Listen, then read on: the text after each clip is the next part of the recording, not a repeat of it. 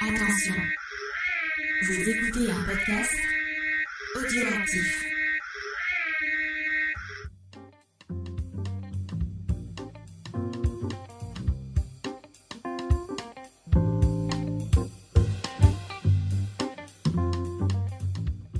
Salut à tous et bienvenue dans Manga Discovery, l'émission euh, qui ne porte pas de cadenas puisque nous sommes ouverts à tout le monde. Euh, oui, je fais des références sorties de nulle part, vous comprendrez tout à l'heure quand vous connaîtrez le, la thématique de cette émission. Puisque nous allons, on va On parler... parle de Sakura enfin? Non, on va pas Parce parler que de moi je veux bien que tu m'invites quand tu fais Sakura. Ah, on pourrait en faire, on pourrait en faire. Mais tu t'as pas voulu voir la suite, donc... euh, Oui, parce que c'est déprimant. Moi je préfère m'arrêter à la première série. D'accord. euh, et à la et à la VF magnifique avec Lionel. Ah, Lionel. Lionel. euh. Et Katia Moreau, James, c'est ma passion pour Katia. ah, Katia Moreau, oui. Alors à chaque fois que je parle de ce personnage, je peux pas m'empêcher d'imiter. Je vous fais l'imitation. Je la fais parler comme ça. Je fais bonjour, c'est Katia Moreau. Voilà, Ouais. je la fais parler comme ça. Ça me fait Un rire. peu comme Jeanne C'est- Moreau. Voilà, euh, c'est un délire que j'ai et donc je suis mort de rire à chaque fois que je vois ce personnage. Mais c'est affectif, sachez-le. Voilà. ce, ce manga qui en fait est super cringeos, hein, euh, puisqu'il y a en il y a- papier.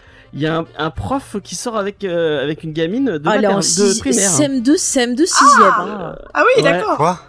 Ouais, oui. ouais. C'est Oui, oui. spécial, elle lui fait des gâteaux. What Elle lui fait des gâteaux. Oui, mais c'est pas une raison. Euh, donc oui, c'est ouais, c'est cringe, c'est c'est c'est quand même cringeos.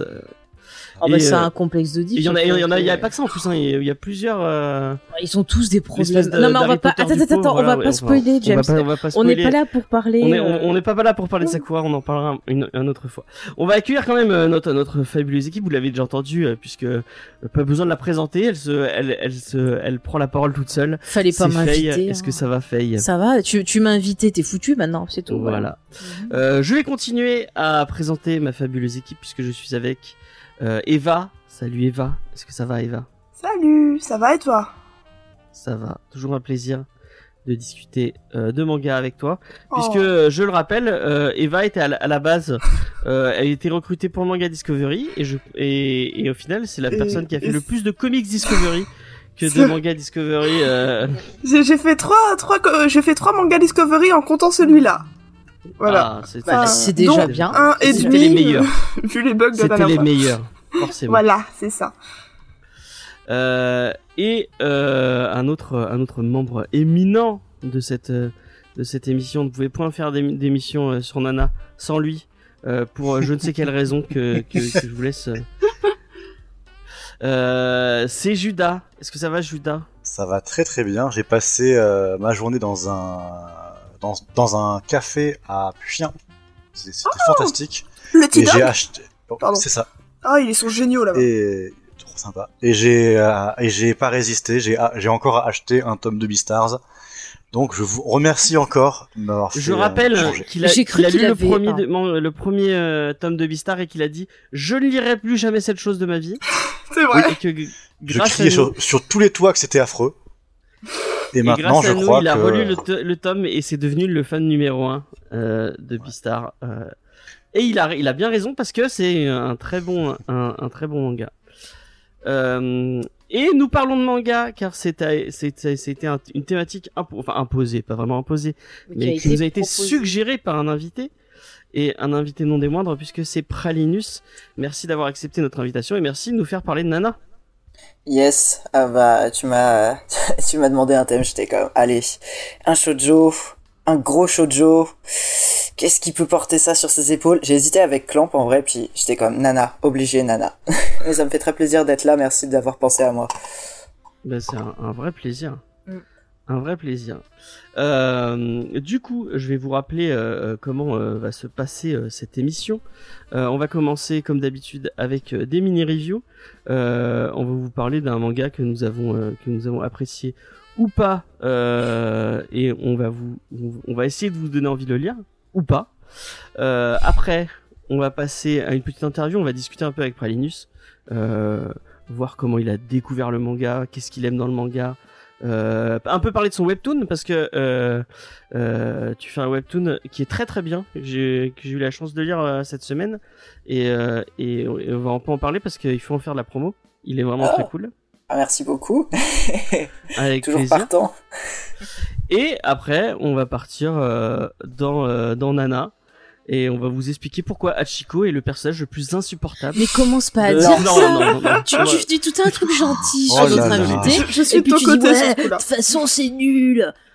Tu Non, peux non, dire les va choses de- avec on va parler- intelligence. Après, on va parler de Nana euh, en long, en large et en travers. euh, Oh. Euh, et, euh, et voilà. Il est toujours comme ça là parce que je vais venir plus souvent le surveiller. Et ça parle, et ça parle, t'as parle déjà dessus sur le sur le chat vraiment. Bah apparemment t'as enlevé les notifications pour les subs donc ça râle. Et Lena Ah, veut mettre Ah, une merde, bouteille oublié de de les mettre. Voilà. Peut-être, peut-être que j'ai oublié de les mettre Et effectivement. ne dis pas des gros mots, pense aux enfants. Excusez-moi, excusez-moi, je m'excuse, euh, je m'excuse platement. Euh, et, euh, mais j'y ai pensé hier hein, pour mettre la petite en, en badge de en badge Twitch euh, pour les subs euh, la petite bouteille de sus parce que Judas nous avait fait une super bimote euh, Mm. Mais euh, Oui, je me suis vrai. dit ouais euh, est-ce que on va faire la promotion de bah c'est ce que disent ah, les Klets de- aussi. de- euh. d'une marque et tout je sais pas euh, on, on verra on verra T'as qu'à mettre un truc euh, qui dit euh, Star Wars c'est génial ou, ou un arbre. non non Oui, Un au arbre. hasard, hein. complètement Au au hasard. Au, au hasard, sinon tu peux tout, euh, tu peux rendre hommage à David Lynch en mettant un arbre parce que les arbres c'est génial. tu nous saoules avec David Lynch Et en plus ça marche pour Tolkien aussi. tu as ton émission de ciné pour parler de David Lynch. Mais on adore l'entendre parler de David Lynch. On a parlé de Lynch mardi euh, euh, d'ailleurs. C'est Ah. très bien. C'est très bien. Bah voyez quand je suis pas là, mon héritage est là. C'est magnifique. Ouais, C'est ça. non mais moi, moi c'est toute la journée, c'est toute la journée. Elle est, on, on est en train de regarder Gilmore Girl, elle est capable de parler de Lynch dans en, Alors, dans un truc. Euh, dont on je de tenais à dire Girl. que Gilmore Girl cite Twin Peaks et il y a des acteurs de Twin Peaks. Donc excuse-moi, c'est pas ma faute. Voilà. c'est voilà, elle va C'est la faute de Lynch, euh, voilà. Twin Voilà. Peaks est partout, euh. Lynch est partout, euh, voilà. Mais dans le chat, n'hésitez pas à mettre hashtag euh, Team James ou hashtag Team Faye hein, pour, euh, pour bien encore polariser euh, l'émission. Ah oui. On va faire un sondage euh, pour ou contre les arbres. Oh là là, mais dans- comment arbres, briser des couples, bien, euh, comment terminer une C'est- Il y a émission. des quoi. branches. Voilà. Bon, on va, on, on va dire euh, Ouais, Team, Team Lena. Lena, et bah voilà, voilà, mais ça- nous aussi on est Ça Team rejoint Lena. tout le monde. On est Team Lena. euh, Oui, Même Team si, Lena. bah, apparemment, Lena est contre moi, donc puisqu'elle est Team Faye. euh, mais Team ça Faye. commence bien. C'est parce qu'elle a des bons goûts, elle aime Dune. Mais tout le monde est contre moi, c'est dégueulasse. Ça. Ça, Ouais, c'est ça de Ouais, faire moi, des spots, hein. Ah, il y a je- Team Judas. team, Ouais, team Vincent pour toujours. Euh, voilà. Hop, on va passer au mini review. Et, euh, et c'est Judas qui va commencer à nous parler de Giganto Bashia. Ah, oui, tout, tout à fait. Bah, on avait fait du coup une, une grosse émission sur Berserk et du coup parce que vu qu'on vu qu'on abordait les thématiques de la, de la dark fantasy, Mhm. euh, j'étais allé piocher dans ce que j'aimais bien, mais du coup j'ai loupé un peu le coche pour euh, pour parler du maître Kentaro Miura et de et no- notamment bah, Gigantomachia qui est son euh, second manga euh, qu'on peut lire en, en français.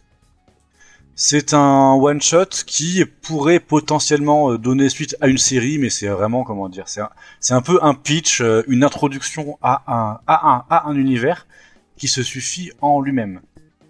L'histoire, c'est que on a euh, du coup des euh, des, euh, des géants qui se qui sont dans la, dans un monde de fantasy. Et notre euh, qui est un monde très dark fantasy hein, tou- toujours. Et notre, no- notre protagoniste est un lutteur qui est accompagné d'une d'une petite fille qui a des pouvoirs un peu magiques et dont on va un peu découvrir au cours de l'histoire euh, un peu l'origine euh, l'histoire qui se cache derrière. Et ensemble, ils vont s'associer pour euh, pour combattre des géants à coup de combats de combats de, lutte très très graphique. On est sur du Kentaro Miura, c'est-à-dire que c'est magnifique. Si vous devez lire Gigantomachias, vous le faites pour les dessins, parce que on est vraiment sur du Miura au, so- au sommet de son art. On a des créatures gigantesques d'un détail fou, des doubles pages d'un dynamisme euh, fabuleux, et no- notamment bah, ce qu'il peut pas forcément faire tout le temps avec Berserk, c'est notamment bah, euh, la représentation des, euh, corps, parce que bah, Berserk, il y a beaucoup d'armure, euh, de métal, etc.. Alors que là, on est sur de la lutte. Du coup, il y a des muscles bandés, des trucs, euh, des corps huileux qui s'étreignent. Et du coup, là, enfin, genre, juste les dessins sont fantastiques. C'est sorti euh, chez Glénat euh, vers, quelle année Euh, vers, euh, vers 2017, si je dis pas de bêtises. Et du coup, donc il y a, euh, c'est un seul, c'est un seul tome. Si vous, euh, si Kentaro Miura vous manque, Gigantomachia, voilà, c'est un petit condensé de ce que, de ce qu'il sait faire. Après, en, en termes d'histoire et d'intrigue, faut pas vous attendre à du, à du Berserk. Ça reste euh, plus euh, une exposition euh, d'univers et un prétexte à des, à des combats et à des scènes un peu cool.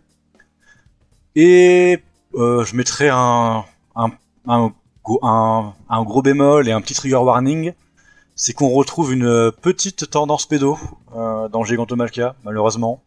T'as des blagues qui sont un peu limites, et t'es en mode, enfin voilà, enfin genre dans les trois premières pages, il y a une blague euh, sur le fait que la gamine euh, n'a- pas de culotte et pourrait euh, lui pisser sur la tête.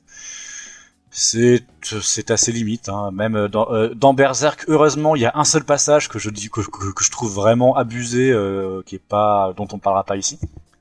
Mais du coup là, enfin Gigantomachia, c'est super cool. L'histoire est un peu osef comparée à Berserk, mais si du coup Kentaro Miura vous manque, si comme bah, si comme nous vous êtes en manque et, euh, et que vous avez besoin de vous plonger un peu plus dans, son œuvre, franchement je vous conseille Gigantomachia, c'est un très bon moment. Ok. Eh ben, euh, merci pour cette petite mini review, euh, Judas. Et bah, moi aussi, comme Berserk me manque un peu, j'irai jeter, jeter un coup d'œil. On demande si c'est du Bastien Vives dans le chat. On va... Non, on va pas citer ce genre de nom. hein. S'il Eh ben alors pourquoi tu le cites? Parce que je suis Bah oui, Euh, voilà. Parce que voilà, on voit les clettes, on leur fait confiance, on lit leur message et paf. Et voilà, et non, et non.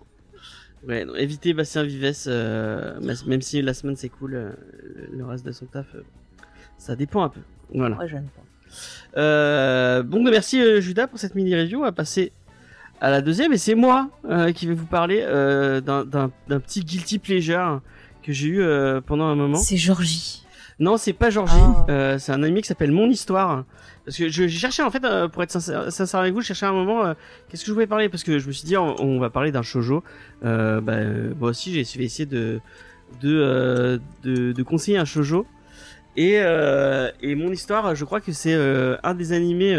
Euh, un animé euh, que j'osais pas dire que je suivais euh, parce que ah, je suis un garçon donc je peux pas lire des shoujo non vraiment des- le, oui euh, j'ai eu ce genre de, de, de mentalité débile Ah, bravo. ouais, merci. Mais ouais, je suis, je suis con. Mais je, je l'assume totalement. Et maintenant, j'ai évolué et je sais que maintenant, euh, l'histoire de romance, ça peut être aussi pour les garçons. Il y a pas de, C'est pour tout le monde. y a Voilà. pas de raison. Tout le monde a le droit. Voilà, a le de lire des Au histoires début, d'amour. tu voulais pas voir euh, Gilmore Girl et maintenant. tu Effectivement, et en ce moment, je regarde Gilmore Girls et je, je, je, Ah, je vis ma meilleure vie en regardant Gilmore Girls. là. Tu vois, je t'avais dit que c'était trop c'est bien. trop bien. C'est On va faire tellement super geek en série dessus. Mhm. Effectivement. Euh, et donc, euh, donc mon euh, j'ai réfléchi à un moment euh, à, il y avait, il y avait plusieurs shoujo que- qui me, qui me tentaient. Euh, mais mon histoire, je trouve que c'est le truc où vraiment, et j'ai- et j'attendais, j'ai regardé surtout en animé, et j'attendais vraiment avec, euh, avec, euh, avec, euh, Ah, Avec truc avec ferveur. le mec là, timide. euh, de quoi? C'est le truc avec le mec timide? Euh, Ouais, c'est un peu ça. Oh. Donc, je vais vous Ah oui, je connais. J'attendais, Pardon, excuse-moi. J'attendais avec ferveur chaque euh, chaque épisode et j'étais là ah ouais j'ai trop envie de savoir comment ça va finir. Euh, on est vraiment sur euh, euh, le cliché du cliché du cliché. Vraiment, il y avait une liste à cocher euh, des trucs les plus clichés clichés de, de shojo à, à faire. Vraiment, ce manga euh, les les les, euh, les les les coche tous. Et euh, et vous- vous attendez pas à un truc vraiment révolutionnaire avec des personnages profonds et et, euh, et intéressants puisque vraiment on est que sur du stéréotype de chez stéréotype. Mais euh, ça marche. Euh, et euh, il y, a un- il y a un petit côté un peu shonen quand même dans, dans le enfin il y a un personnage il y a un personnage qui, qui n'a rien à faire en fait dans cette histoire puisque euh, donc on a un truc qui s'appelle mon histoire et euh, ça va être euh, euh, l'histoire de Takeo. Takeo qui, n'est- qui est vraiment un personnage qui, qui n'aurait rien normalement rien à faire dans un dans, dans un shonen puisqu'il est très très grand. Euh, il est très très baraque. Et il a il a il a une tête euh, il a pas une tête de beau gosse quoi. Il, il pourrait pas être dans un dans un dans un groupe de pop euh, coréenne. Mais euh, mais son meilleur ami lui par contre est tout l'inverse euh, et en fait, il, il grandit avec avec euh, avec euh, avec ce mec qui est vraiment de tous les tous les le, le stéréotype même euh, du, du beau gosse japonais, euh, euh, un peu un peu un peu badass et et euh, qui non qui qui qui, qui qui sort pas avec les filles parce qu'il est vraiment trop euh, il est trop pur et il est trop euh, il est trop badass euh, il préfère lire des livres. Euh, et euh, et euh, donc Takeo parce que le, personnage principal s'appelle Takeo un jour dans le métro va sauver d'un frotteur une une jeune fille et il va tomber amoureux de cette jeune fille. Et, euh, et donc ils vont ils vont commencer à, à discuter et euh, et va commencer une, espèce de relation entre euh, ce ce, euh, ce personnage et cette euh, et cette jeune fille qui est euh, encore une fois vraiment tous les clichés possibles euh, de la fille de shojo pure et innocente euh, euh, que vous retrouvez dans, dans plein de mangas. Et, euh, et donc vous allez avoir cette cette euh, cette jeune fille qui va tomber amoureuse de Takeo. Et euh, donc leur leur histoire euh, va avancer. Et vraiment euh, c'en est c'est c'est tellement euh, euh, stéréotypé que moi j'ai enfin je pense que vraiment euh, euh, il a mis un oh, bravo Judas c'est ce c'est je- bravo. Je le ré- je, te, je- je- je- je te le dédie celui-là. je j'ose même pas le répéter dans le tellement c'est bon bref. Il y a quelque chose dans le chat qui est qui est, qui est, qui est magnifique. Euh, qu'est-ce que j'étais en train de dire du coup? Euh, et, et les Klets qui disent qu'ils ont fait j'ai encore rêvé d'elle euh, en, en en karaoké. On parle de duo, j'essaie de leur conseiller un peu des choses pour le répertoire. Ah, ah, vas-y, vas-y, hésite pas. Et vraiment, euh, euh, j'ai adoré euh, suivre cette histoire au point que j'ai vu tout l'animé et puis après je suis allé lire le manga. Par contre, le, manga, les dessins, vraiment, le, l'autrice. Je, crois que c'est une autrice vraiment qui ne fait jamais d'arrière-plan ne fait jamais vraiment on est sur euh, le niveau un peu zéro du euh, le niveau du, zéro du dessin. Les les les les, euh, les personnages sont très jolis et tout mais vraiment enfin ils, ils auraient- pu faire un peu plus d'efforts au niveau du des trames et tout ça, reste très très minima- minimaliste. Et si vous avez envie de le découvrir moi je vous conseillerais peut-être plutôt l'animé euh, qui fait bien le taf et euh, qui est qui est pas mal euh, allez-y. Euh, si vous aimez les petites histoires avec euh, teinté d'humour et vraiment ah oui c'est ça que je voulais dire Euh, c'est tellement dans le cliché dans le stéréotype que ça en devient parodique en fait. Et et enfin à chaque épisode tu vas dire mais non ils vont pas aller enfin ils vont pas faire ça c'est vraiment euh, c'est vraiment beaucoup trop euh, beaucoup trop cliché. Et non ils, vont foncer dans le tas et à chaque fois tu te dis ah, tu te fais tu te fais euh, tu te fais attraper par par par le truc et tu dis oh c'est mignon quand même et tout. Donc vraiment je vous conseille My Love Story ou Mon Histoire en français sorti chez Kana. Je sais pas combien il y a de, tomes mais je crois qu'il y en a pas mal. C'est c'est on est c'est pas pour pour Diane. C'est une série assez longue. Donc voilà si vous avez envie d'un petit truc sympathique. Avec ce délire du fait que bah, le, Takeo est vraiment un, héros de shonen. Et c'est bizarre euh, qu'il apparaisse dans cette histoire et vraiment ce décalage est très drôle. Et ça apporte plein de, de comiques de situations qui sont très marrants. Donc euh, voilà si vous avez envie de de, euh, picorer ça je vous le conseille très fortement. Voilà j'espère que je vous aurai donné envie de de lire et je et Eva tu disais que tu connaissais? Oui, j'ai euh, le tome 1 chez moi. Bon, le tome 1, donc euh, voilà, je, je, jamais, je suis jamais allé au-delà, mais euh, j'avais trouvé ça super cool, avec une belle petite histoire. Pareil, je suis pas très romance, euh, shoujo, euh, ça, ça, ça, ça m'ennuie rapidement, mais euh, j'avais beaucoup aimé le fait que ce soit pas un couple lambda qu'on voit dans les shoujo, et euh, bon, je sais pas trop quoi dire de plus. C'était très sympathique et les dessins m'ont pas marqué plus que ça. Et je savais même pas qu'il y avait eu un anime. Ah, Il y a eu un drama, non? Aussi. Euh, ouais, il y a un, il y a un Ouais. film. En plus, euh, il y a eu un film, mais j'ai pas vu le film, mais je, je peut-être que c'est Oui, mais je, je Par conseille. contre, c'est très euh, petit trigger warning, on est sur une histoire d'amour japonaise, donc vraiment, ça ne va pas avancer. Euh, Oh, bah. ils, Bien ils sûr. mettent, ils mettent 10 épisodes à se tenir la main. Oh À se tenir la main. Et est-ce qu'il lui met la main sur les genoux Euh, heureusement, heureusement, Nana, ça avance beaucoup. Oui. Mais, euh, Ah ouais, là, c'est sûr, hein. Je, je crois qu'il il, il met, il met quatre épisodes à, à se dire ah, je veux- est-ce que je l'embrasse? Est-ce que je l'embrasse pas? Que- et t'es- Bah, mais, mais comme- avance mec c'est- comme Sakura avec l'ours en peluche. Est-ce que je lui donne Je lui donne pas? Qu'est-ce que je fais? Qu'est-ce que je c'est fais? vrai que c'est un poil Mais- frustrant ce Ah mais il y avait du suspense. En, en fonction de mon souvenir, après je, ça fait longtemps que je l'ai pas lu, ça doit bien faire trois, trois ans que ça traîne dans mes étagères, mais euh, dans mon souvenir, c'est lui qui est ultra timide et c'est elle qui fait un peu avancer les choses de temps en temps. Voilà. Ouais, bah en fait les deux sont ultra timides, mais elle, elle est un peu plus, euh, elle est un peu plus, euh, elle, elle prend un peu plus les devants que que lui qui ose vraiment pas du coup. C'est ça. Et euh, ouais, bref, et- il il faut passer ce, ce, ce petit, euh, ce petit cliché euh, de leur. Mais c'est marrant, c'est c'est un truc qui revient vachement. euh, euh, Enfin, j'ai pas lu tant tant de shoujo que ça, mais euh, dans le, le peu de romances euh, en manga que j'ai lu, c'est un truc qui revient souvent le, le fait que bah vraiment euh, c'est c'est d'une prudesse. Euh, je, je sais pas si ça existe comme mot, mais Ça me rappelle un peu justement l'amour courtois. On en parlait, James. ah ouais peut-être. Mm. peut-être, ouais. Donc voilà. C'est naguère jadis. C'est beau. Euh, donc voilà. Euh, on va passer à une autre. Euh, à moins que quelqu'un d'autre ait quelque chose à, à ajouter sur My Love Story. Mm, Lisez-le. Bah, app- apparemment, du coup, t'as convaincu Diane d'essayer. Ah bah je, ouais jette un coup d'œil. Regarde l'animé, tu verras l'animé, l'animé, l'animé est marrant. Euh, donc voilà. Il y a Euh, 600, épi- 600 épisodes avant qu'il lui touche. J'avais essayé de le montrer à Faye, mais elle m'avait dit mais non mais c'est vraiment trop con ton truc. euh. Non, j'ai pas dit trop con. Bah. J'ai dit c'est débile. Mais moi, de toute façon, les histoires d'amour, je suis partie du J'ai pas dit c'est trop con, j'ai dit c'est débile. Sérieusement. pareil. tu vas la tenir, cette, cette mauvaise foi là? C'est plus gentil.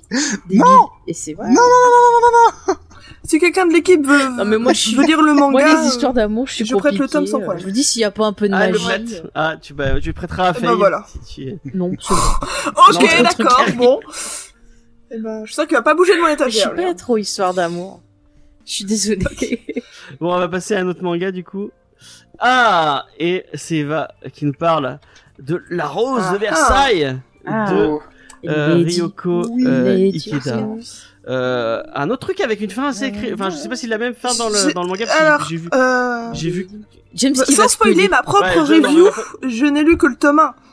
Parce qu'il est déjà assez long, on va dire. Enfin, je, bon, je, je Ouais. continuerai, mais non, je... Bah après, c'est, c'est la rose de Versailles, donc c'est l'histoire de Marie-Antoinette à la base, donc euh, bah on connaît la fin, quoi. Hein. Ceux qui ont un peu suivi à l'école. Non, c'est pas cette. C'est c'est Bah non, pas Non, c'est pas ça, c'est les relations entre euh, Lady Oscar et Ah, son oui, mais best ça, je crois que c'était surtout dans le dessin animé. Je n'ai pas vu surtout le dessin dans animé. le dessin Ouais, animé. parce que... Alors, je, je confirme, disons que dans le dessin animé, alors je mets un petit, euh, euh, comment vous dites, trigger, c'est ça? Excusez-moi, je suis vieille, hein, donc je, je connais pas tout le matos. Mais donc voilà, je mets un petit avertissement, parce que effectivement, si vous regardez euh, l'animé en version non censurée, euh, il y a une scène de viol, Oui. je préfère le dire, parce que c'est un sujet sensible. Donc voilà, si vous voulez sauter, on sautez. n'avait pas parlé en vidéo de la Rose de Versailles? Alors, non, j'en ai pas parlé, mais j'aimerais bien en parler un jour. J'ai déjà fait des présentations dessus, puisque c'est dans toute la lignée d'un sujet d'étude que j'ai qui est les filles princes, euh, l'archétype japonais des filles princes au Japon, Mhm. donc c'est une des premières occurrences, euh, enfin, la première c'est prince, euh, princesse Saphir, mais après il y a la rose de Versailles, quoi, c'est The référence.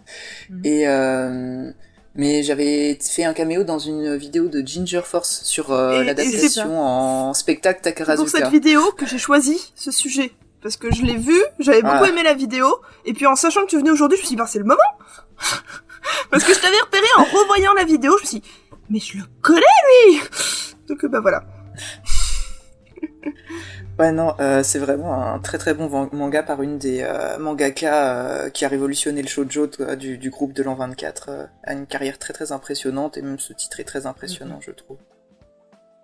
Mm. Non mais c'est vrai. Mais moi c'est marrant parce que j'en avais laisser parlé. Attends, juste c'est pour euh, le truc un peu choquant, c'est que il me semble que j'en avais parlé une fois avec euh, ah ça y est de ces dessins animés là qui méritent qu'on s'en souvienne. Ah oui, elle est trop bien émission. Chucky, ouais. Euh, voilà, Chucky. Et en fait, on avait parlé de ça et on a à peu près le même âge. Elle est un peu plus vieille que moi. Et en fait, elle aussi, ça l'avait choquée. Et c'est marrant de voir que, bah, pareil, plusieurs personnes de ma génération qui, qui ont vu après la version non censurée, on a tous été hyper choqués de découvrir ça. Et ça avait quelque part cassé quelque chose. Quoi. Voilà où j'en suis dans le manga, en tout cas, c'est pas encore arrivé. Donc euh, bon. Bon, Bah, vas-y, je vais présente ton manga, Quitte à parler de shoujo qui ont marqué euh, l'histoire du manga, euh, donc j'ai décidé de sortir de ma manche un des grands classiques du genre, que vous avez sûrement dû voir donc à la télévision en tant que euh, Lady Oscar, alors que ben, le manga s'appelle donc La Rose de Versailles. Euh, et donc oui, je vais faire un petit point sur l'autrice parce qu'elle est, quand même assez importante pour le monde du manga. Donc qui est née en, en 47, donc ouais, c'est c'est pas récent, à Osaka, qui a commencé euh, de base par étudier surtout la politique et la philosophie. Elle est même, elle devient même très active dans une association étudiante du Parti communiste japonais. Vraiment, elle a touché à tout. Voilà. Yes.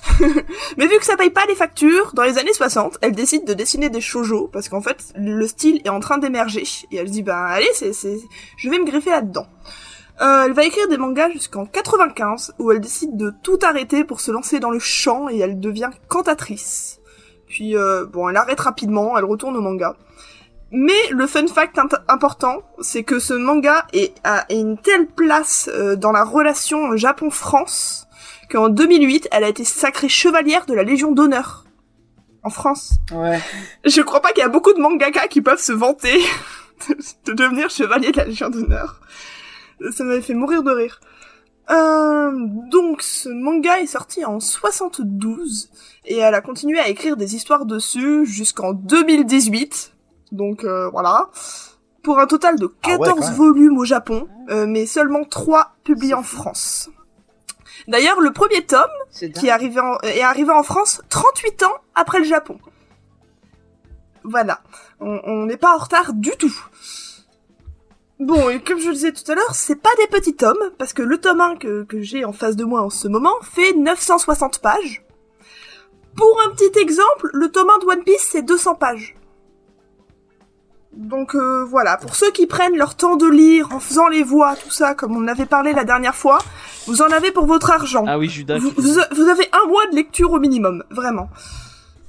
Euh, euh, bah, comme dirait d'ailleurs Ginger Force, si vous avez une brique qui vous manque dans le mur du fond, c'est parfait. Moi, je me rappelle que je l'emmenais à l'internat à l'époque, et au moins ça me faisait une semaine de lecture. Euh, donc, euh, là, pour parler un peu de l'histoire, donc euh, La Rose de Versailles est inspirée du roman de Stefan Zweig, qui raconte l'arrivée de Marie-Antoinette, son mariage avec Louis XVI et son histoire d'amour avec le comte de Fersen. Et donc, on suit euh, Oscar, sixième fille d'une famille noble chargée de la sécurité de la famille royale, dont le père est excédé par le fait de ne pas avoir d'héritier, et il décide d'élever donc sa dernière fille en tant qu'homme, et l'appelle Oscar. Elle deviendra ainsi capitaine de la garde royale, et spécialement dévouée à la protection de Marie-Antoinette. Bon, après on essuie énormément de personnages, parce que c'est vraiment un très long manga, et, et on a mis une sacrée dose. Euh, plus ou moins réel, il y a plein de personnages qui sont fictifs, comme euh, André par exemple. Euh, bon, bon, là-dessus je vais pas trop vous spoiler, hein. enfin bon, si vous avez écouté en cours d'histoire, vous savez déjà par avance que ça finit pas super bien. Mais euh, voilà. Donc euh, moi j'avais beaucoup aimé ce manga, mais euh, quand on n'a pas l'habitude, le dessin pique les yeux, vraiment. Surtout quand on n'est pas habitué au, shoujo, car on est en, vraiment en plein dedans, avec des grands yeux larmoyants, des fleurs qui sortent de nulle part. C'est voilà. Euh, Qu'est-ce que j'ai écrit? Excusez-moi, je relis mes notes. Euh, oui, le dessin est aussi très basique, il y a quasiment pas de fond. Euh, vraiment, on se concentre sur les personnages, les euh, costumes d'époque, j'allais dire. le dessin des costumes est très travaillé. On sent que l'autrice a vraiment été passionnée passionnée là-dedans. Je trouve que le travail de l'autrice d'ailleurs est très reconnaissable dans dans toutes les mangas qu'elle a sortis et elle évolue très peu. Par exemple, pour ceux qui sont un peu curieux, allez jeter un coup, d'œil à Claudine, qui est sortie en 2018. C'est presque pareil. Vraiment, elle n'évolue pas. euh, voilà. Euh, bon bah je vais re- revenir un petit peu sur, la rose. Euh, J'ai écrit beaucoup trop de notes sur ce manga, je me suis vraiment lâchée. Euh... Vas-y, vas-y. Bon, pour ceux qui aiment l'histoire et qui ont pas envie de Stéphane Zweig, vraiment, allez-y les yeux fermés. On peut vraiment saluer le dévouement de l'autrice à une époque où au Japon, trouver des infos sur la royauté française, c'était pas forcément très simple. Hein. Et euh, je me permets aussi un petit point LGBT, parce que donc on parle euh, d'Oscar, qui est donc une femme cis. Pour ceux du fond, c'est en euh, cis, c'est en accord avec le genre assigné à la naissance, que son père fait donc passer pour un garçon et qui est évidemment très inspiré du chevalier Déon, pour ceux qui connaissent, qui était un diplomate, un espion et un écrivain français, que, euh, qui s'est habillé en homme euh, à la cour pendant 49 ans et en femme pendant 32 ans. Et il a même été condamné pour ça. Euh, et ce personnage est vraiment super intéressant, donc je conseille d'aller jeter un petit coup d'œil au chevalier Déon. Mais pour revenir à Oscar, donc Oscar à Ouais. ma vidéo sur le sujet. Ah, mais je l'ai pas vu. qui est disponible sur ma chaîne Mais YouTube. peut-être que je l'ai vu et que je me rappelle plus et que c'est pour ça que j'en parle. Parfait. Et ben voilà. Eh ben on mettra le lien comme ça. Ouais. Yes. Oui, il y a un, parce qu'il y a un manga, il y a, il y a un animé avec euh, sur le chevalier. Ouais, c'est ça, mais c'est n'importe quoi. Donc ça va, j'ai pas dit trop de bêtises sur le Chevalier Ah, des. Roues. Bah en fait le truc c'est que comme on- il il émerge, enfin Yale émerge d'une époque où euh, on avait d'autres notions du genre, euh, on peut pas vraiment le agenrer en Mm. fait aujourd'hui parce que bah c'est c'est sans doute une personne qu'on qualifierait aujourd'hui de trans ou queer même si c'est plus complexe que ça parce que c'est aussi lié à des soucis d'argent euh, plus que ça parce qu'il avait avait vraiment euh, on sait pas, euh, un intérêt pour euh, pour le féminisme de l'époque aussi ce genre de choses, donc le genre en soi. Mais c'est- un cas très complexe, donc c'est le genre du chevalier Déon est un mystère. Bah, Il y a pas vu- mal de documentaires historiques et tout, où justement on en parlait comme si c'était euh, un espion. Enfin, il a eu apparemment, enfin, Iliel euh, a eu euh, bah, justement plein de, de, de légendes autour euh, qui circulaient, et donc notamment soit c'était un, euh, un tueur, enfin un ou une tueuse euh, à gage, soit c'était un espion, soit c'était euh, Il y a pas Il y un a eu truc plein, comme quoi plein il de était vachement raconté. Enfin, il, il, il- Il y a comme quoi c'était un, ou une mythomane. Il y avait des Ouais. histoires d'argent aussi, justement, qui, qui se travestissaient pour échapper à des créanciers. Enfin, il y a plein plein de trucs. euh, franchement, il y a, il y a pas mal de bouquins, de documentaires. N'hésitez pas à aller justement vous renseigner parce que c'est hyper passionnant en fait comme histoire. J'aime bien souvent ce côté mystérieux. Et euh, je, en, en cherchant des sources justement pour euh, pour ma review, j'avais vu que je crois que récemment, hein, ça doit faire moins de 5 ans, qu'ils ont ils ont ils ont découvert que ben à la base il est né homme. Mais bon après, euh, on, on il n'est pas C'est là pour en c'est discuter. pas si récent. C'est pas si récent, mais c'est c'est- ça c'est c'est connu puisqu'on l'a examiné, on a examiné son cadavre quoi. Mais il y a eu un mystère, il y a eu des paris et euh, elle en a beaucoup souffert euh, et a beaucoup souffert de sa condition féminine après coup en fait parce que euh, c'est quelqu'un qui se battait en duel pour gagner de l'argent à la fin de sa Ah vie ouais. dans des grandes robes, dans des grands jupons et c'était compliqué. Je, Ouais. je- je veux revenir à Oscar. Donc euh, Oscar est Ouais. euh, donc une femme élevée comme un homme pour occuper des fonctions militaires, mais euh, graphiquement, elle, elle se distingue pas du tout des personnages masculins à l'apparence androgyne que l'on trouve dans la plupart des mangas déjà. Euh, dans, dans le manga, ces relations, euh, je sais pas du tout pour l'animé, mais ça m'étonnerait. Hein. Euh, dans le manga, ces relations amoureuses sont purement hétérosexuelles, et euh, s'il y a des femmes qui, qui, qui craquent un peu, un peu pour elles, c'est uniquement lorsqu'ils la prennent pour un homme ou qui décident de la voir comme un homme. Mais bon, pour un manga créé il y a 50 ans, c'est déjà ça, on va dire. Euh, oui, bah comme euh, comme on en parlait euh, tout à l'heure, euh, ce manga donc a eu une adaptation animée très connue, une série live et une adaptation en théâtre Takarazuka. Bah d'ailleurs, je, conseille d'aller voir la, vidéo de Ginger Force pour, pour ceux qui veulent, elle était vraiment parfaite sur le sujet. Donc pour ceux pour ceux qui savent pas, c'est une forme de théâtre qui est uniquement animée par des, animée par des femmes. Et euh, encore aujourd'hui, je me suis rendu compte que ce, ce manga est très est très apprécié au Japon. Euh, donc euh, pour pour finir, je conseille vraiment pour ceux qui veulent lire un manga un peu rétro d'aller jeter un coup d'œil à La Rose de Versailles, qu'on trouve très facilement pour moins de 20 euros. Et vu la taille du tome 1, vous avez de quoi lire, vous en avez pour votre argent, vraiment. Euh, sans oublier, comme je le répète, que ce manga, que sans ce manga, on n'aurait sûrement pas la même relation Japon-France que l'on a aujourd'hui. Donc je pense que l'on peut remercier Madame Ikeda pour ça. Voilà. Je crois, que- je crois que j'ai jamais fait une review aussi longue pour un manga. Moi, ce Lady Oscar, c'était mes premiers émois de, de jeune garçon. Oh. Euh, le, le générique, vraiment, j'ai- des souvenirs. euh, C'est trop bien. euh, Tu sais que je l'ai en 45 tours encore quelque part parce qu'on me l'avait offert quand j'étais Trop bien. les premiers cadeaux que je t'ai fait euh, Ouais, toi tu m'as offert le coffret non censuré de Ouais. Lady Oscar et les cités d'or tu m'avais offert.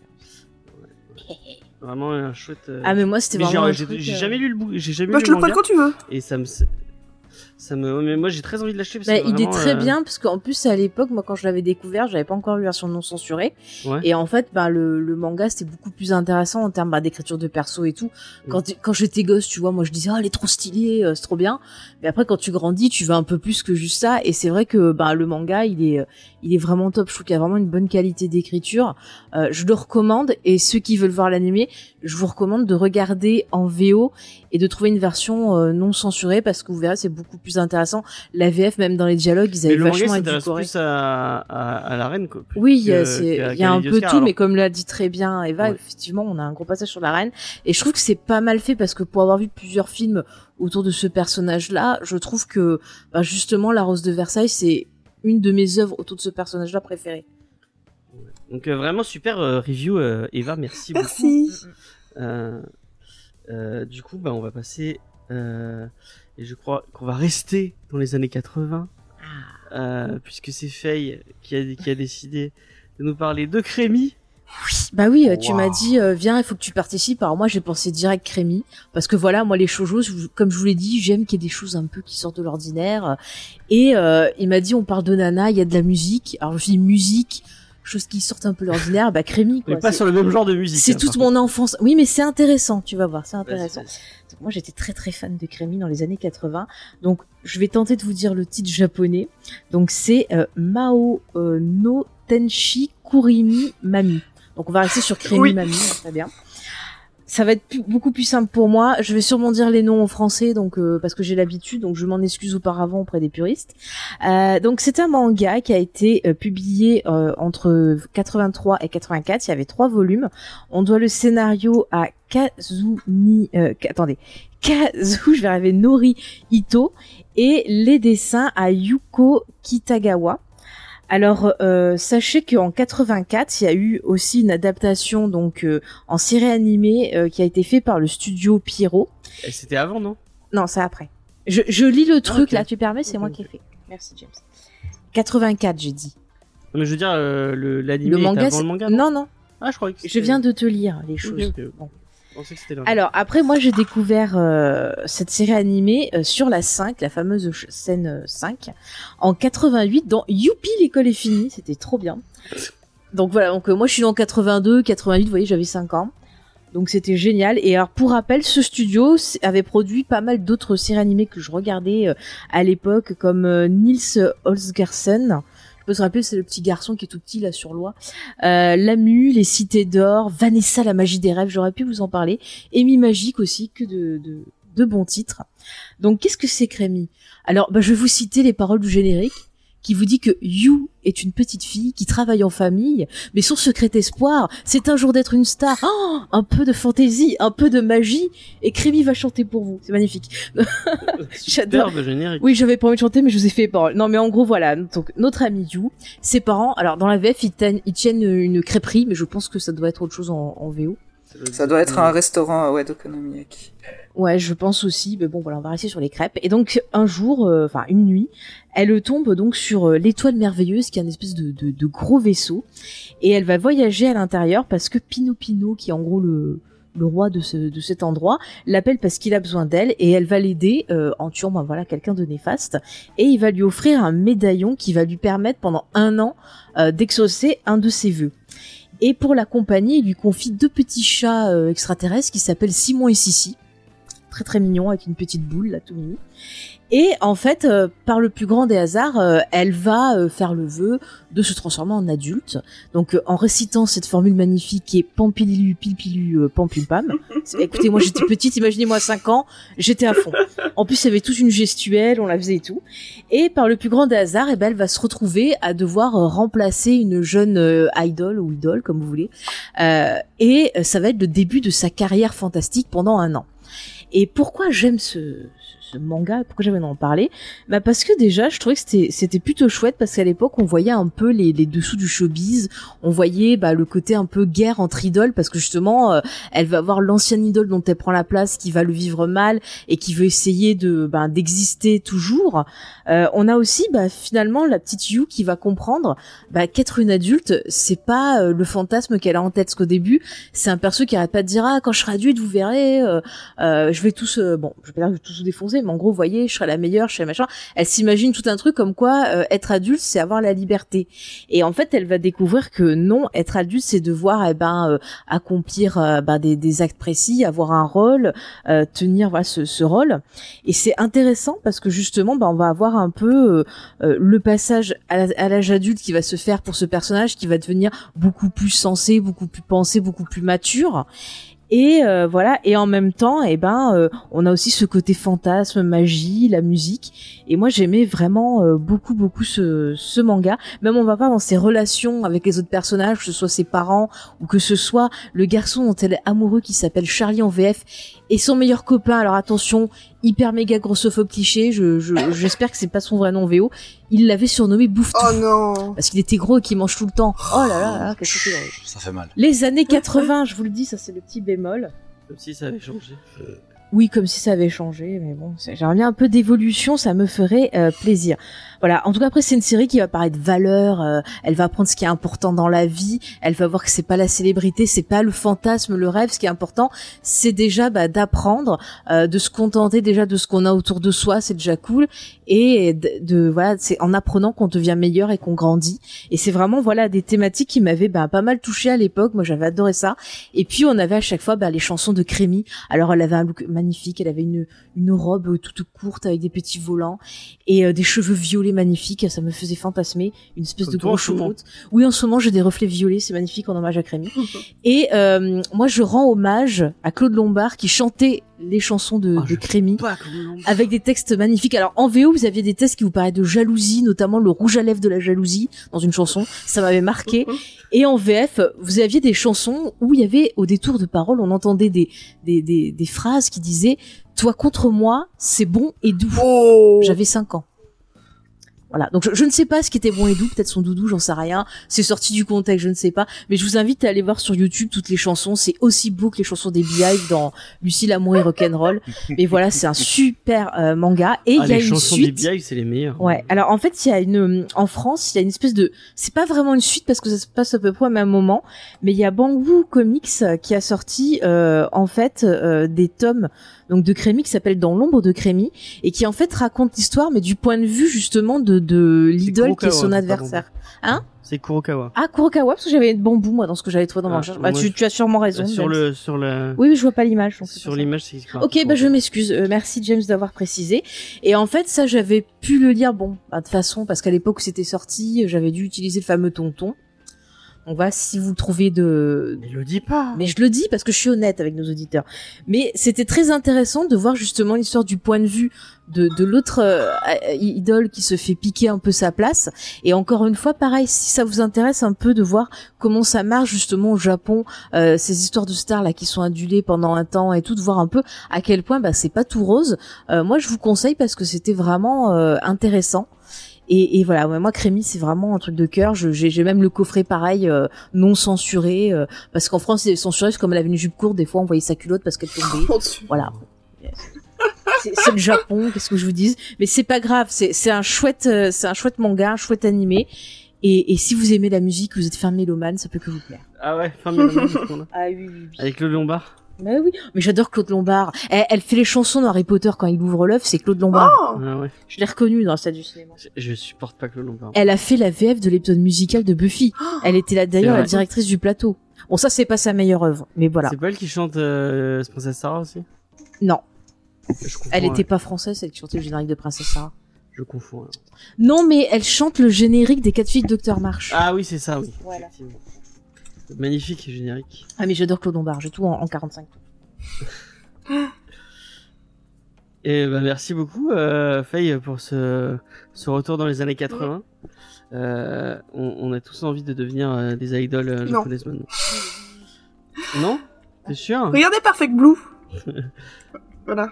Ah oui, regardez, oui. Ah oui, ça, ça, regardez, Ça peut-être. donne moins envie d'un coup. C'est. Crémy qui a bien ça grandi. Mais regardez, préfère Blue, c'est très très euh, très très bonne recommandation. Mm.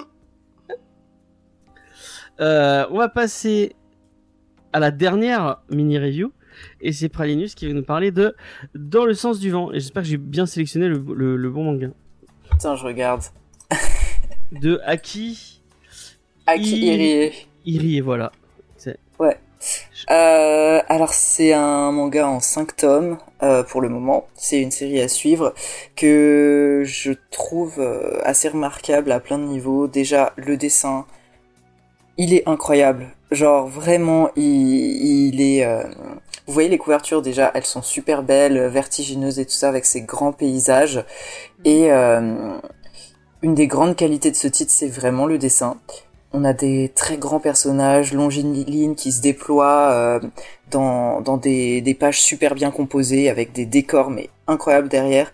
Ça se passe en Islande, ce qui est assez remarquable. La mangaka a genre pris une pause en sortant de sa série, je crois, euh, Le Monde de Ran, qui était, euh, qui avait dû être assez lourde à porter, et donc a pris, euh, je crois une année de vacances. Enfin, en tout cas, elle a passé du temps en Islande.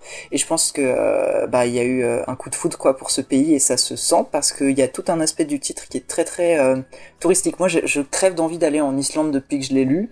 on te montre tous les magnifiques paysages à voir, toutes les spécificités, les villes, ce qu'on bouffe là-bas. Bon après, moi comme je suis vegan, ça va être galère parce que ça a l'air d'être beaucoup à base de viande, mais c'est c'est vraiment vraiment très chouette quand les mangas vont dans ce réalisme, sens du détail, euh, ce côté ethnographique en fait, euh, et qui est très franc en fait. Il n'y a pas de il n'y a pas d'idéalisation. On te montre aussi que euh, c'est un pays très particulier qui est construit sur sur un volcan, sur des plaques tectoniques qui bougent, qui a beaucoup d'instabilité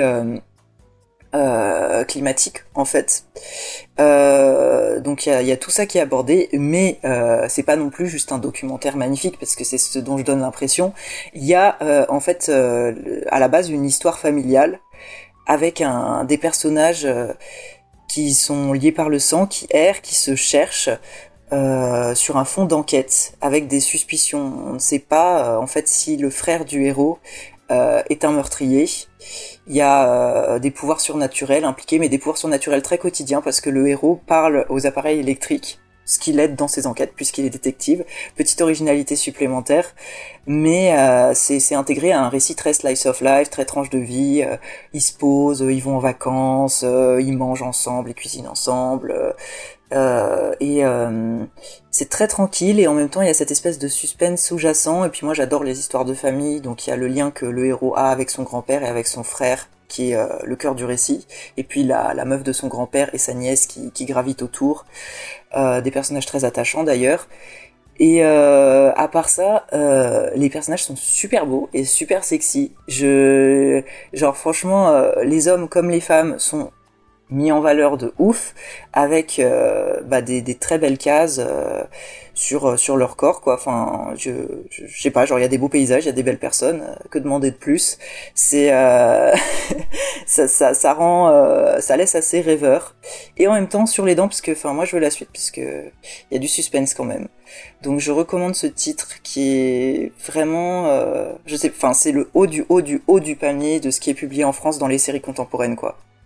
Voilà Ok, bah, tu m'as vendu du rêve, j'ai envie de le lire maintenant. Ah, il est superbe. Ça a l'air euh, très très cool. Déjà, euh, quand j'ai cherché les, euh, j'ai cherché l'image, toutes les couves me donnaient vachement envie, elles sont super belles. Ouais. Donc, effectivement, ça a l'air. Très très belle compo des, couves. Des couves. Très très cool.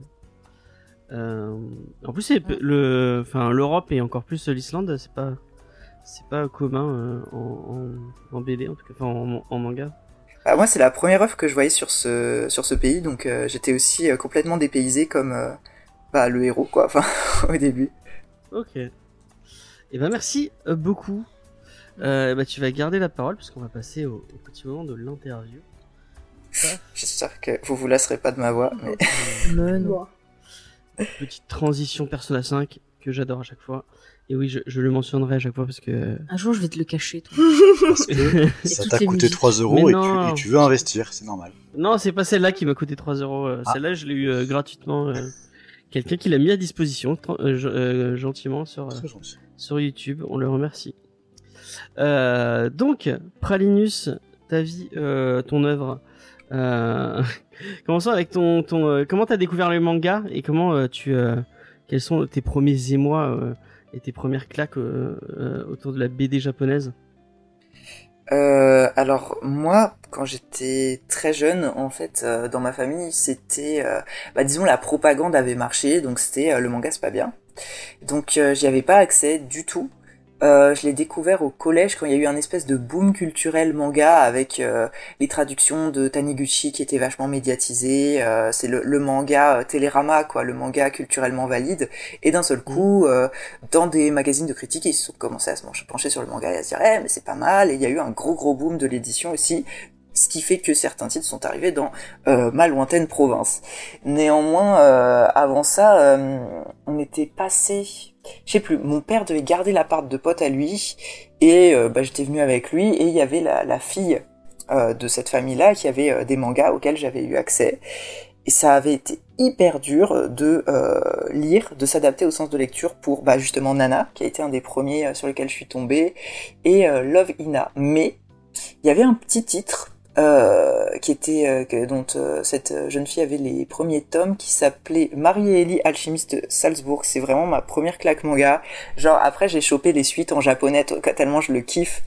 Par le Yoshihiko Oshi qui a fait d'ailleurs mince comment ça s'appelle? L'adaptation en manga de cet animé de high fantasy L'Odosoir ah, oui. Donc euh, il a un trait très très rétro, euh, très très euh, très très mignon, euh, tout en rondeur, mais en même temps avec euh, beaucoup de très une très très grande précision sur les décors médiévaux qui sont superbes.